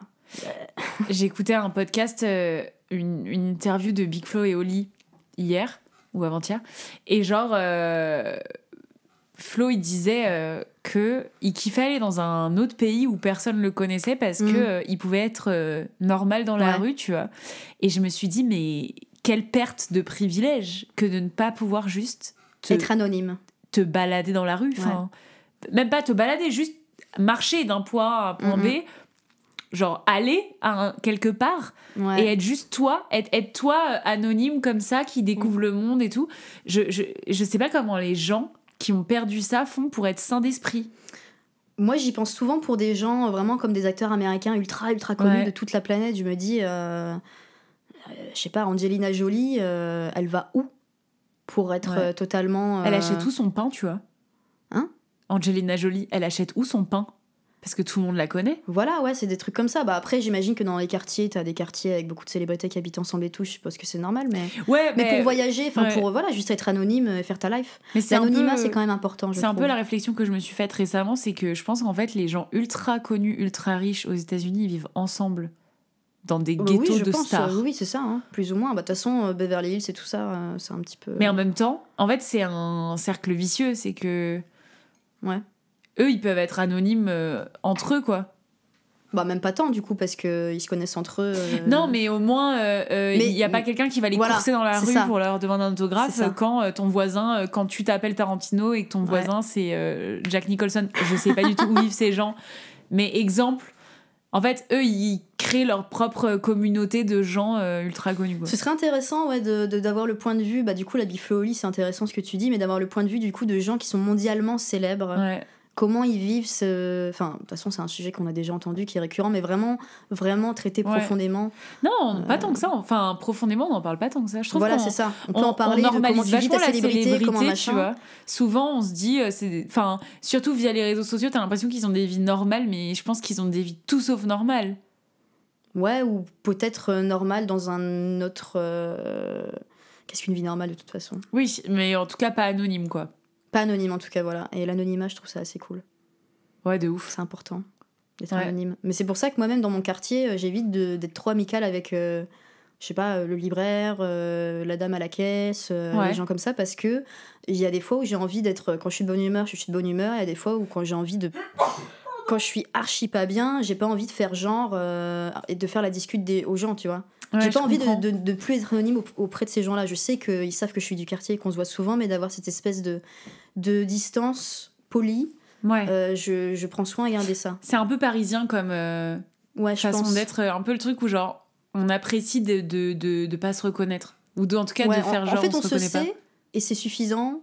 On se sait. On se sait, voilà, voilà, on sait qu'on se croise souvent, que je viens souvent au, au franc prix et tout. Mais ouais, par exemple, euh, il y a quelques années, je vivais, je vivais avec mon copain, Cyril, si jamais t'écoutes un jour ce, ce podcast. Euh, et en fait, Cyril, c'est un mec qui est hyper sociable, il se fait pote avec tout le monde. Et on habitait ensemble dans le quartier où j'avais vécu avant qu'il me rejoigne. Et en fait, il s'est fait pote, mais vraiment avec tout le monde, ou Monop, euh, enfin partout. Et du coup, je pouvais plus aller nulle part ah sans être en mode bonjour, ça va, la la la. Enfin, tu vois. Les small talk, c'est un peu gênant parfois quand c'est juste bonjour, ça va. En fait, t'as pas de follow-up question, quoi. Ouais. T'as rien à dire après. Donc, euh, t'es un peu genre. Donc voilà, des fois, euh, et pourtant, c'est pas que je suis pas sociable. Mais c'est que sur ces sujets-là. Euh, non, mais tu chéris ton anonymat. Ouais, voilà. Surtout que je pense que si tu as eu l'expérience un peu contraire euh, à un certain niveau, tu chéris encore plus que c'est, quoi. Ouais, après, tu vois, sur Instagram, je suis assez active, je mets plein de trucs. Euh, voilà, de l'autre côté, je m'affiche aussi. Donc, euh, ça, reste ambivalent comme comportement, je pense. Après, je trouve que sur les réseaux, c'est quand même pas pareil que dans. Ah, déjà, voilà, tu choisis ce que tu mets. Tout à fait. Et puis sur les réseaux, tu communiques, c'est dans un sens, c'est toi qui communiques aux autres. Enfin, si on parle de, par exemple, t'as joué dans une série, t'as un peu une communauté de gens que tu connais pas qui te suivent. Oui, voilà, exemple. Bah, c'est toi qui choisis ce que tu montres, tu leur montres des trucs. Et euh, si t'es en dep, euh, en jogging, euh, que tu t'as plus de PQ et que tu sors euh, complètement déprimé dans ton supermarché, t'as pas envie qu'on te reconnaisse. Eh ben non, exactement. Et tu vas pas te filmer en train de faire ça et tu vas pas le ah mettre sur Instagram, quoi. Tout à fait, voilà. Mais c'est tout à fait ça. Euh, et, en plus, les réseaux me permettent de garder, comme je suis pas du genre à appeler les gens, à prendre des nouvelles naturellement et tout, ça me permet de garder un contact régulier avec euh, mes amis, avec euh, les gens même dans le métier. Oui, Instagram, tu veux dire, enfin, les réseaux? Instagram et tout ça, ou d'interagir. Des fois, je fais des quiz, des trucs à la con, c'est sur mes stories et. Ouais, j'aime trop. Et je suis trop contente quand les gens réagissent, que ce soit des gens que je connais ou des gens que je connais pas le fait que les gens réagissent et se prennent au jeu, ça, me fait, ça me fait trop plaisir. Je suis trop C'est vrai que ça doit être original. toi, t'as en fait, t'as pas un Insta privé et un Insta pro? Non, c'est vrai que toi, t'as trois Insta. et pour le coup, euh, j'y ai déjà mes secrets. tu peux le censurer ce passage-là. Non, si tu veux. non, je censure rien, mais c'est des comptes privés, vous ne pourrez pas des comptes Privés. Moi, j'ai déjà pensé à me dire, ah, je fais un compte privé, un compte public, mais franchement, j'ai la flemme, je suis déjà pas organisée dans ma vie, je vais pas commencer à me mettre encore plus des contraintes de trucs. Je mets mes trucs pro, je mets quelques trucs perso sans m'étaler non plus. Ouais. Et puis je mets des trucs drôles, et puis si ça fait marrer les gens, c'est cool. Si, si, si, ça les fait pas marrer, ils se désabonnent. Et puis, euh. Après, euh, je trouve que de, en étant de l'autre côté, euh, quand je suis des gens euh, que je connais pas, mais des artistes dont j'apprécie le travail, quand je les suis sur Instagram et qu'ils ont ce côté un peu, parfois ils mettent des trucs de leur vie, mais même pas, même pas forcément des trucs, euh, je connais rien de leur vie, mais tu vois, voilà, ils vont, ils vont raconter genre, ah là, trop drôle, euh, je, je me suis pris un poteau dans la rue, j'en sais rien, ou alors, pareil, faire des quiz de vous avez pas remarqué que ce mot il est chelou, des trucs comme ça, des pensées, je me sens, j'adore, genre, j'adore les gens qui font ça. Toi, tes clientes. Ouais, genre, notamment Pyjama. Euh, c'est une chanteuse, enfin c'est un groupe, mais c'est la chanteuse euh, Pauline de Tarragon. Elle, je, je, suis trop fan d'elle sur Instagram. Genre, c'est ma vie. Elle met des photos de son chien, mhm. des trucs marrants. Parfois, elle se tape des délires en fait, et elle les filme et elle les poste genre de elle qui danse dans la salle de bain ou alors elle est habillée elle dit regardez on dirait trop je suis habillée comme ça non je sais pas quoi elle me fait trop rire elle est hyper nature euh. elle est tellement naturelle et euh, j'adore ce truc là et je me réjouis quand je vois qu'il y a une story d'elle je sais que je vais me taper une barre ça va être un bon moment ouais et, et pourtant on se connaît pas mais c'est vrai que ça crée euh, tu vois une relation avec tes fans entre guillemets qui est saine je trouve parce que y a ça casse aussi le côté elle, elle n'a pas non plus euh, le côté euh, froid et distant de la star parfaite, mais dans tous les cas, ça peut casser ça. Angèle, par exemple, tu vois, euh, elle est très très belle, elle est très. Son image, elle est très nettoyée. Oui. Mais par contre, sur Instagram, elle va mettre des photos avec des doubles mentons, machin. En fait, je trouve ça trop important. Vrai, elle est drôle, elle est drôle. Mais c'est important parce que du coup, ça humanise vachement bah, les gens connus au lieu de les idolâtrer, de les mm. mettre sur un piédestal et de penser qu'ils sont. Euh, ouais. Oui, je trouve que ça. Qu'ils sont particuliers, euh, qu'ils sont jamais moches, qu'ils sont jamais fatigués, qu'ils sont jamais tristes. Mais ça, c'est très, euh, c'est très occidental, ça. Par exemple, dans les pays, je pense notamment à l'Asie, genre la Chine, le Japon, la Corée du Sud, c'est pas du tout. Les Blackpink, tu les verras jamais mettre des trucs drôles où elles sont pas hyper propres, hyper maquillées, hyper machin. Ce serait, ce serait la honte de faire ça. Enfin, tu vois, donc c'est un truc qu'on a développé en Occident, qui, un peu de déconstruction aussi, je suppose, plus ou moins. Après, la, la K-pop euh, est quand même connue pour être une énorme industrie qui broie les artistes et qui les déshumanise beaucoup. Voilà, et les artistes, tu t'en entends rarement en parler, euh, tu les vois rarement se mettre dans une autre image que l'image qui, qui, qui, est confectionnée par les industries. Ils sont totalement euh, sous emprise de, de, leur image, quoi. Oui, après, donc est-ce qu'ils ont le choix de voilà, c'est toujours la question du choix de la liberté de, de l'image que tu veux donner aux gens ou pas. Mais c'est vrai qu'il y a peut-être une époque où c'était le cas euh, aussi en Occident ou notamment en France. Mais euh, je pense que c'est vraiment Instagram qui C'est a vraiment les cassé réseaux, ce le fait qu'il y ait un truc personnel. euh, Mais surtout Instagram, tu vois. Parce que Ouais. Facebook, c'était des pages. Oui, c'est vrai. pareil, c'était lycée, c'était euh, un autre moyen de communication. Mais c'est Snap peut-être même plutôt. Avec les stories, Aussi, c'est ouais. Snap qui a d'abord fait les stories. Ah oui, à, c'est à vrai, la t'as base, raison. Snap c'était un peu plus privé, Ren- t'envoyais ça à tes Rendons à. César, c'est Snap. Euh, Rendons à César ce qui est à César. oui, c'est vrai, c'est Snap. C'est Snap et après ça a été, euh, ça a été euh, un peu Oui, et démocratisé du coup, ça, euh, c'est en vrai. grand sur, sur Insta. Oui, et ça a aussi amené un truc de un peu plus fun, même dans les feeds. Enfin, Oui, dans oui, les. Pas ouais. que dans les stories, du coup, ça a déteint positivement sur un peu tout. Ouais, Mais c'est vrai. euh, de partager plus Mm. les trucs privés. euh. Parce qu'on parle tout le temps des, des méfaits des réseaux sociaux, etc. Mais euh, moi, je trouve des que trucs, moi j'essaye cool. de prendre que le. Oh là, je fais bouger le micro. J'essaye de prendre vraiment que le positif. euh, Enfin, on essaye tous, je suppose. Mais j'essaie vraiment de prendre que le positif de ce que les réseaux sociaux m'apportent. C'est de garder un contact avec les gens, avec mes amis. C'est de me marrer, de Ouais. poster des trucs qui me font marrer ou qui me touchent. euh, de partager ça avec des gens et potentiellement d'échanger avec ça. Si je peux faire marrer des gens en postant des conneries, franchement, je suis contente. Euh, voilà. Je, mais Et- je le fais jamais en me jugeant trop, en me disant ah non, ça c'est la honte ou quoi. euh. C'est trop bien ça. Je fais les choses parce qu'elles me font marrer. Et puis. euh, Sans réfléchir. sans plus, loin, réfléchir. quoi. Des fois, je prépare un peu des, des stories. Et là, je voulais faire une story récemment euh, sur mes lectures de 2023. Mais en fait, maintenant, euh, Insta supprime les brouillons au bout de 7 jours. Faut Ah savoir. bon hein. Ouais. Je savais pas. J'ai Ouais, jamais les brouillons de story, cette euh, Et ben, tu peux faire des brouillons. fonctionnalité.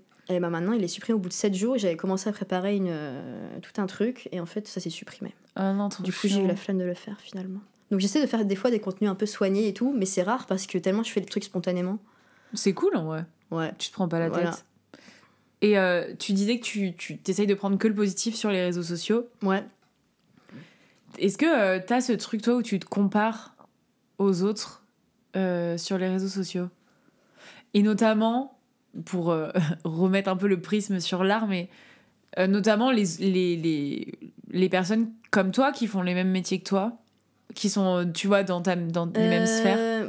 Bah, se comparer, je pense qu'on a un peu tendance à le faire tout le temps. Après, euh, en fait, le truc qui peut être nocif, c'est de voir que quand toi, t'es dans une période qui est pas ouf, où tu bosses pas autant que tu le voudrais, ou alors t'es pas épanoui dans ce que tu fais, et de voir que d'autres euh, sont tout le temps en train de bosser, sont tout le temps, à droite à gauche, tout le temps ont des trucs, euh, ça, peut, ça peut effectivement toucher dans le mauvais sens.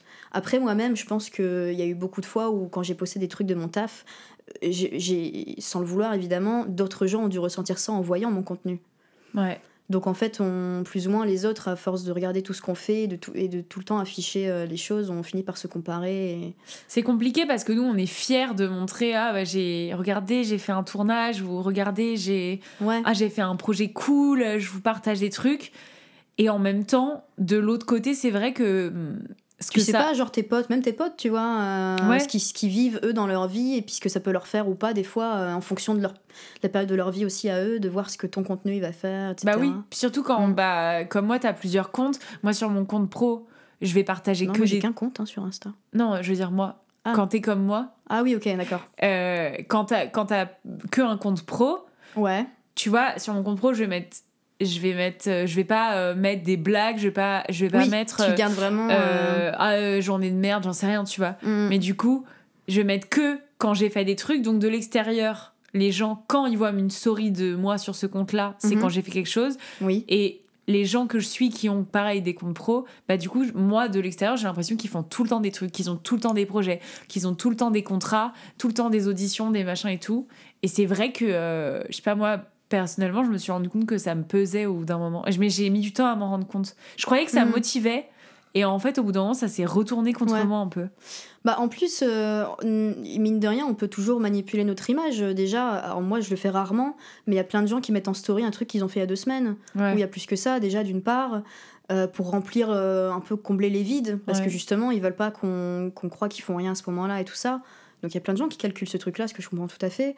Il y a aussi euh, des fois, euh, tu vas mettre, euh, je sais pas, moi je vais mettre euh, un- une story de mon entraînement de danse. Ça veut pas dire que je suis sur un projet de danse. Ouais. Enfin, tu vois, des fois on, on va faire une conclusion sur un truc qu'on voit alors qu'en fait. euh, Ouais, c'est deux potes qui font de la musique voilà, et on des croit qu'ils ont un projet. ça, quoi. Ça veut pas dire que. Enfin, ouais. Donc c'est pour ça que souvent je prends quand même des distances. Il y a des fois où vraiment pendant. D'ailleurs en ce moment je poste pas grand chose sur Insta. Là je prends un peu de la distance en ce moment pour pouvoir mieux m'y remettre plus tard. Je pense C'est que bien je fais ça chaque ça, année, ouais, un peu. Tout à Et- coup j'en ai un peu marre. Et puis ça reviendra.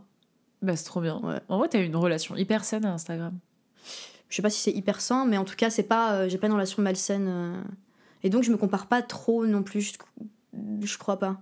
Et en dehors Genre des réseaux, quand tu, quand tu vas en audition, les gens que tu côtoies Ah, de ouf je sais, C'est pas que je me compare, mais c'est que je vais je vais, euh, je vais remarquer leur qualité ou leur, euh, ou leur aura et, euh, et, me dire oh, putain, il y a, y a, du taf.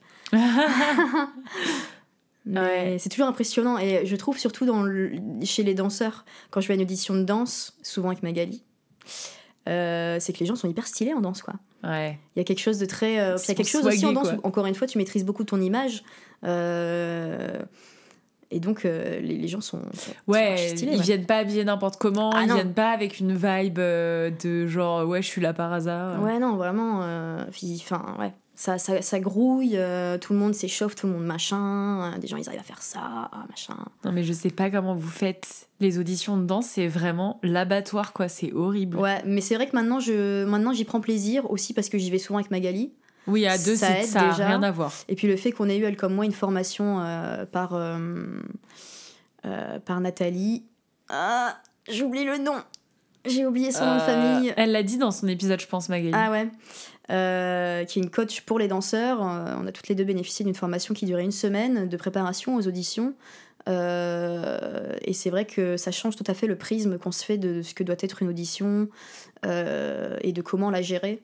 Et ça m'a, ne serait-ce qu'intellectuellement, ça m'a vraiment soulagée une fois que j'y vais. Donc maintenant, j'y vais plus la peur au ventre. Euh, je... Et je trouve que je fais du progrès et que maintenant, je peux prendre du plaisir en audition. Ah, ça, c'est trop ce qui Était, ce qui n'avait jamais été le cas avant. Quoi. Si j'allais à une audition dedans, c'était ouais, l'abattoir. T'étais juste stressée. Nécessairement. Et comme j'ai une mauvaise gestion du stress. Euh, c'est horrible, mais ça me rappelle une anecdote très drôle par contre. Sur scène, le, le, stress, le trac me porte, mais en audition, euh, c'est terrible, quoi. Ça m'écrase. Ça ouais. Je suis pas une nana d'audition, moi. C'est très très dur comme exercice. C'est très très difficile. Mais ça me rappelle du coup l'anecdote où tu t'es trompé de nom d'un directeur de casting ah hyper pour connu. C'était pour Mamma Mia? C'était pour Mamma Mia, ouais, pour euh, j'avais passé une audition de danse. Est-ce que tu veux bien raconter ou pas? Je Parce que je hein, l'adore cette anecdote. En gros, il y a Mamma bah, D'ailleurs, je crois qu'en ce moment ça se joue Mamma Mia. Oui, oui. Euh, je sais plus, Casino de Paris peut-être bien? Et en gros, à ce moment-là, il y avait des auditions de danse, donc euh, il y avait des annonces sur Internet. Il fallait, euh, c'était sur présélection, donc j'avais envoyé euh, genre mon CV, des vidéos de danse, et donc j'ai été présélectionnée et invitée à venir à Mogador passer une audition. Et, et en fait, la personne qui m'a accueillie me connaissait. Il s'appelle Rabat Aliwan, c'est le, c'est le c'est le, le directeur, de, directeur de stage de, de, stage entertainment qui est genre grosse boîte de prod de comédie musicale. Et c'est lui qui fait, euh, je sais pas, 20%, enfin plus, 40% de la production de comédie musicale et des euh, auditions, enfin. Et, euh, et, il m'a vu, il m'a dit, ah, il m'a tapé sur l'épaule en me disant, comment tu vas Et moi, je savais pas qui c'était ce mec. Donc, je l'ai juste regardé, je pense, avec des yeux ronds il a vu, je pense, dans le flou de mon regard, il a dû remarquer que je ne le reconnaissais pas du tout. Et là, il m'a dit Ah, bah, tu me reconnais pas, bah, c'est agréable. Et puis il est parti sans rien dire. Donc évidemment, moi, j'étais dans, ma tête en me disant Mais qui est cette personne? Oh mon Qui est-il? J'avais bien compris que c'était un des jurys, puisqu'il sortait de la salle du jury. Et après, il est revenu me voir en essayant de me faire deviner qui il était. J'étais en mode bah, Je sais pas qui vous êtes, quoi. L'audition se passe, il se présente, j'écoute pas parce que j'étais dans ma tête. Il se présente à tout le monde. Il se présente à tout le monde. Prénom, euh, euh, qu'est-ce que je fais dans le projet il propose, il, voilà, il, il, il, se présente et il présente euh, la personne qui nous fera passer l'audition, il présente les autres membres du jury et tout. Moi, à ce moment-là, j'étais juste dans ma tête, quoi.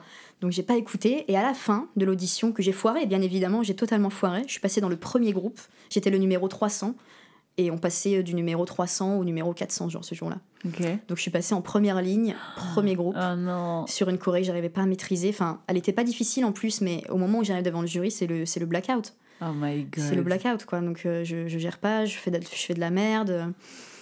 Et euh, ah, j'ai oublié de préciser qu'avant ça, au moment de passer le, par groupe, ils nous filment un à un, bien, bien en gros plan, et en, en mettant le gros plan sur moi, ils commentent alors elle, c'est celle qui se souvient pas de qui je suis.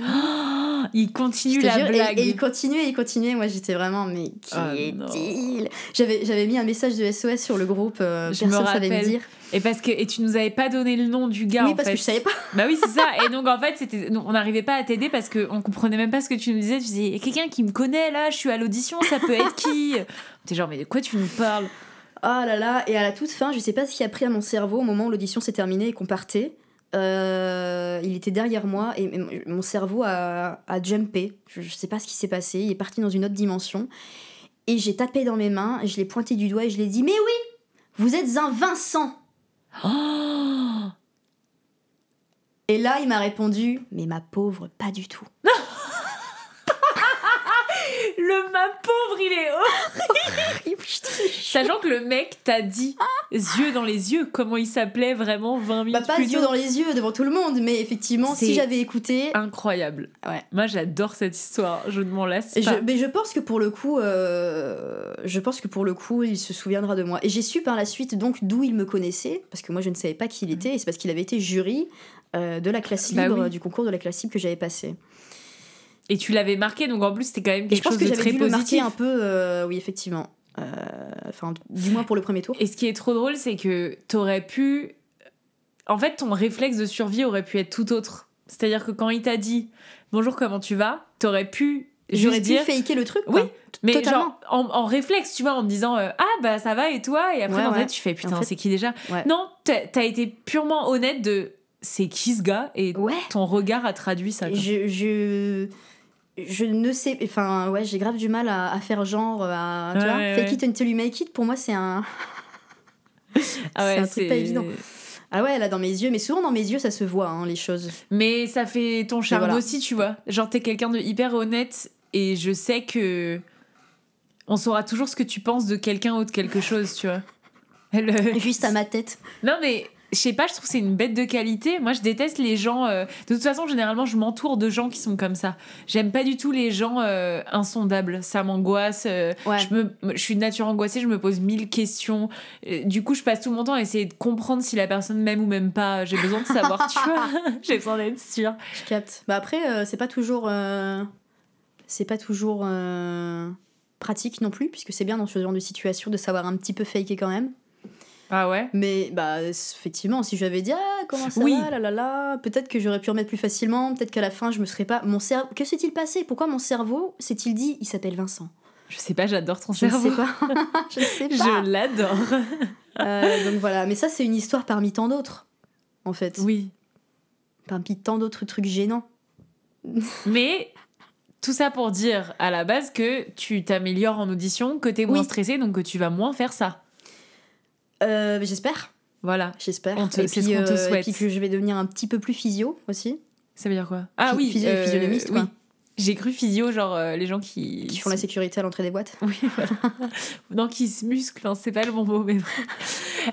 Mathilda, on arrive à la fin de cet épisode. Oh, waouh T'as vu? Tu, sais, tu veux que je te dise depuis combien de temps on parle? Depuis combien de temps on parle? Une heure et demie. Oh putain. T'as vu, ça passe vite, hein, je t'avais dit. Ouais. Et du coup, on va passer aux recommandations. Est-ce que tu as euh, quelque chose à quelqu'un ah ou euh, un truc en rapport avec l'art à recommander, euh, récent par bah, récent? Moi, je vous recommande chaudement l'animé Princesse Tutu. Et est-ce que tu sais où on peut le trouver? Je sais pas du tout. Je pense qu'on doit pouvoir le trouver en, streaming, je pense. Moi, je l'ai pensé à Princesse Sarah et du coup, j'ai l'impression que le générique c'est Princesse Tutu. non, ça n'a rien à voir. Bon, on va regarder après là si tu veux. Euh, ah, juste le générique, ouais. Comme ça, tu verras un peu la, la vibe. Euh. Grave. Princesse Tutu. Princesse Tutu, je recommande. Et sinon, en termes d'actualité de, d'actualité plutôt, euh... bah là, j'ai pas d'idée. Ok. bah, j'étais en train de me dire que j'allais utiliser le moment où tu décrivais pour réfléchir moi parce que j'ai oublié ce que je voulais ah, recommander. Dommage. J'avais une trop bonne idée ce matin en me réveillant et elle a, elle a fui mon cerveau quoi. On devrait l'écrire, on n'est pas bien organisé. Mais moi j'avais écrit, tu vois, à la ah base. oui, et t'as perdu la feuille. J'ai perdu la feuille. Eh ben, je vais recommander. Euh, bah écoutez, allez voir euh, de la comédie musicale. Voilà. En vrai, en général, je sais pas si vous le faites ou pas, mais mm. n'hésitez pas. Moi, je, je, voudrais juste préciser aussi si quelqu'un se sent euh, l'altruisme de m'offrir une place pour aller voir Starmania, Ah, je vous en prie, faites-le. mais ils ont arrêté en fait. Ah bon? Bah, ils font une tournée maintenant, c'est plus à Paris. Oui, bah en tournée, c'est pas grave. Ah, un tu veux billet aller en ailleurs tournée. Genre à Lille, tu vas aller à Lille Bon, Bah si ouais, vous avez un Lille. billet pour une autre ville, n'hésitez pas. Euh, Voilà, Mathilda ça est me chaude. ferait très plaisir. Trop stylé. Bah, j'avoue, moi aussi, hein, n'hésitez pas à m'offrir des trucs. non, euh, voilà, ok, recommandation. Euh, je suis allée voir euh, le spectacle de Paloma. Paloma, euh, c'est euh, une drag queen qui a gagné la première saison de Drag, Drag Race France. France. Exactement, Chips. Euh, et elle fait un spectacle où elle, fait des, elle incarne des personnages féminins différents. Et c'était trop bien. On est allé le voir avec ma mère et on a adoré. C'est hyper drôle, un peu humour euh, noir parfois, et en même temps, pas, euh, elle arrive aussi à faire des blagues. Genre, il y a un des personnages qu'elle incarne, c'est Marie-Antoinette euh, dans un tableau. Donc c'est des Mhm. blagues. Enfin moi j'adore quand les gens vont chercher un peu des trucs euh, inattendus ou que t'as pas déjà fait. Ouais. Euh, faire rire avec des rêves sur Marie-Antoinette, c'est audacieux et c'est trop vrai. Euh, elle a un personnage euh, d'une un peu une gourou euh, chamanique euh, qui organise des stages pour apprendre à, à découvrir euh, son intérieur. Enfin, j'ai adoré ce personnage, il m'a fait pleurer de rire. Vraiment, elle est trop forte et c'est ultra bien joué, c'est bien écrit. Et euh, enfin voilà, on a passé un bête de moment. Donc euh, là, elle jouait à la cigale, mais c'est fini la cigale et maintenant elle va jouer à, aux Folies Bergères. Tu sais tout. Ouais, j'ai retenu. J'ai jamais su pourquoi les folies bergères, il n'y avait pas de S à folie. Non, c'est à- à Bergère qu'il n'y a pas. Attends, c'est les Folies Bergères les sans folies S. bergères, et je crois qu'à Bergère, il n'y a pas de S. C'est hyper dérangeant, on va aller checker après Ouais, parce absolument. que ça me dérange de Tout ouf. à fait. Bah ouais, moi ça m'a toujours dérangé. Bah, c'est comme euh, euh, pour les personnes qui ont écouté l'épisode avec Emilio, mon frère, on avait parlé de sa pièce Tagine au pruneau. Moi, j'ai toujours cru que c'était au pluriel. Tagine au pruneau. Mais évidemment, oui. Non, Et c'est l'heure, il m'envoie le truc et c'est au singulier. Je lui dis Est-ce que c'est normal que ça soit au singulier? Il me répond Oui, il y a un seul pruneau au milieu de la smoule. J'ai adoré cette image du seul pruneau. C'est un tagine à le pruneau, quoi. Voilà. Et il joue quand? Il joue jamais, il a juste écrit la pièce. Ah, d'accord. Tu sais, mon frère, le chiropracteur, Oui. C'est drôle. pourquoi tu me dis il joue quand? Je t'adore, Mais en Mathilda. même temps, le chiropracteur, il écrit une pièce. Il l'a écrit, ouais, il y a longtemps. Il faut que t'écoutes son épisode. Ok, ouais. Ça t'en dira plus sur pourquoi. Mhm. Bon, bah écoute, euh, c'était un plaisir de te recevoir. On a divagué comme prévu, c'est parfait. J'adore ton J'ai l'impression d'avoir. Merci. J'ai l'impression d'avoir finalement pas dit grand chose d'intéressant. C'était grave intéressant. Tu réécouteras. Euh. Moi, j'ai adoré.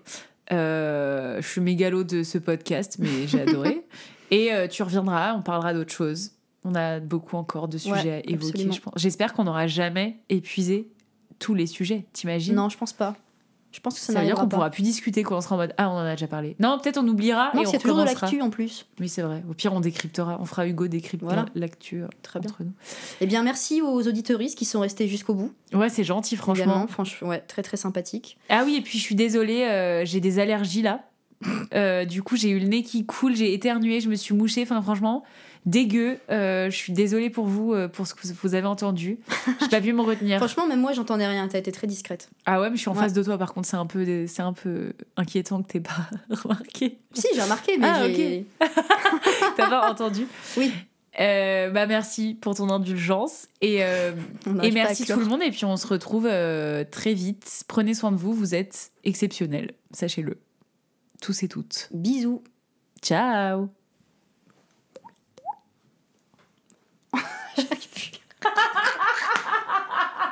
Refais la goutte. Exceptionnel. Un jour, Kiki la cocotte demanda à Coco le concasseur de cacao de lui offrir un caracokaki avec un col de caracule. Coco le concasseur de cacao voulut bien offrir à Kiki la cocotte le caracokaki mais sans col de caracule. Or, un coquin offrit à Kiki la cocotte le caracokaki avec le col. Oh putain C'est quoi un caracule? Je ne sais plus. Je crois que c'est. euh, pas des poils d'animaux. caracu? Ouais, peut-être, mais ça s'écrit caracule. Ah poil de caracule. Je suis étonnée que tu Ah saches ouais. pas ce que ça veut dire. Ah ouais. Mais je crois que c'est des poils d'animaux. En col de caracule, c'est en col d'un animal, euh, je sais pas quoi. En tout cas, c'était quand même impressionnant. Ouais, mais c'était pas. euh, je le fais mieux d'habitude. Et le concasseur de cacao, j'ai du mal à le dire. À chaque fois, ça fait le con. Le concasseur de caracu. Bref. Euh, c'est pas mal comme test parce que je vais, maintenant je vais demander à tout le monde de faire ça. Trop bien. Génial. non, c'est faux. J'adore. Personne. je n'ai même pas retenu. non, mais de faire des virlangues pour s'échauffer un peu la bouche. Ah, c'est virlangue en français. Ouais, c'est ça. Je cherche tout le temps le mot. Et c'est quoi en anglais? Non, moi je connais en espagnol. C'est quoi? Trabalenguas. Traba Oui, genre, genre, gros, travail, euh, faire travailler la langue? Pour moi, c'était plus euh, galère, genre.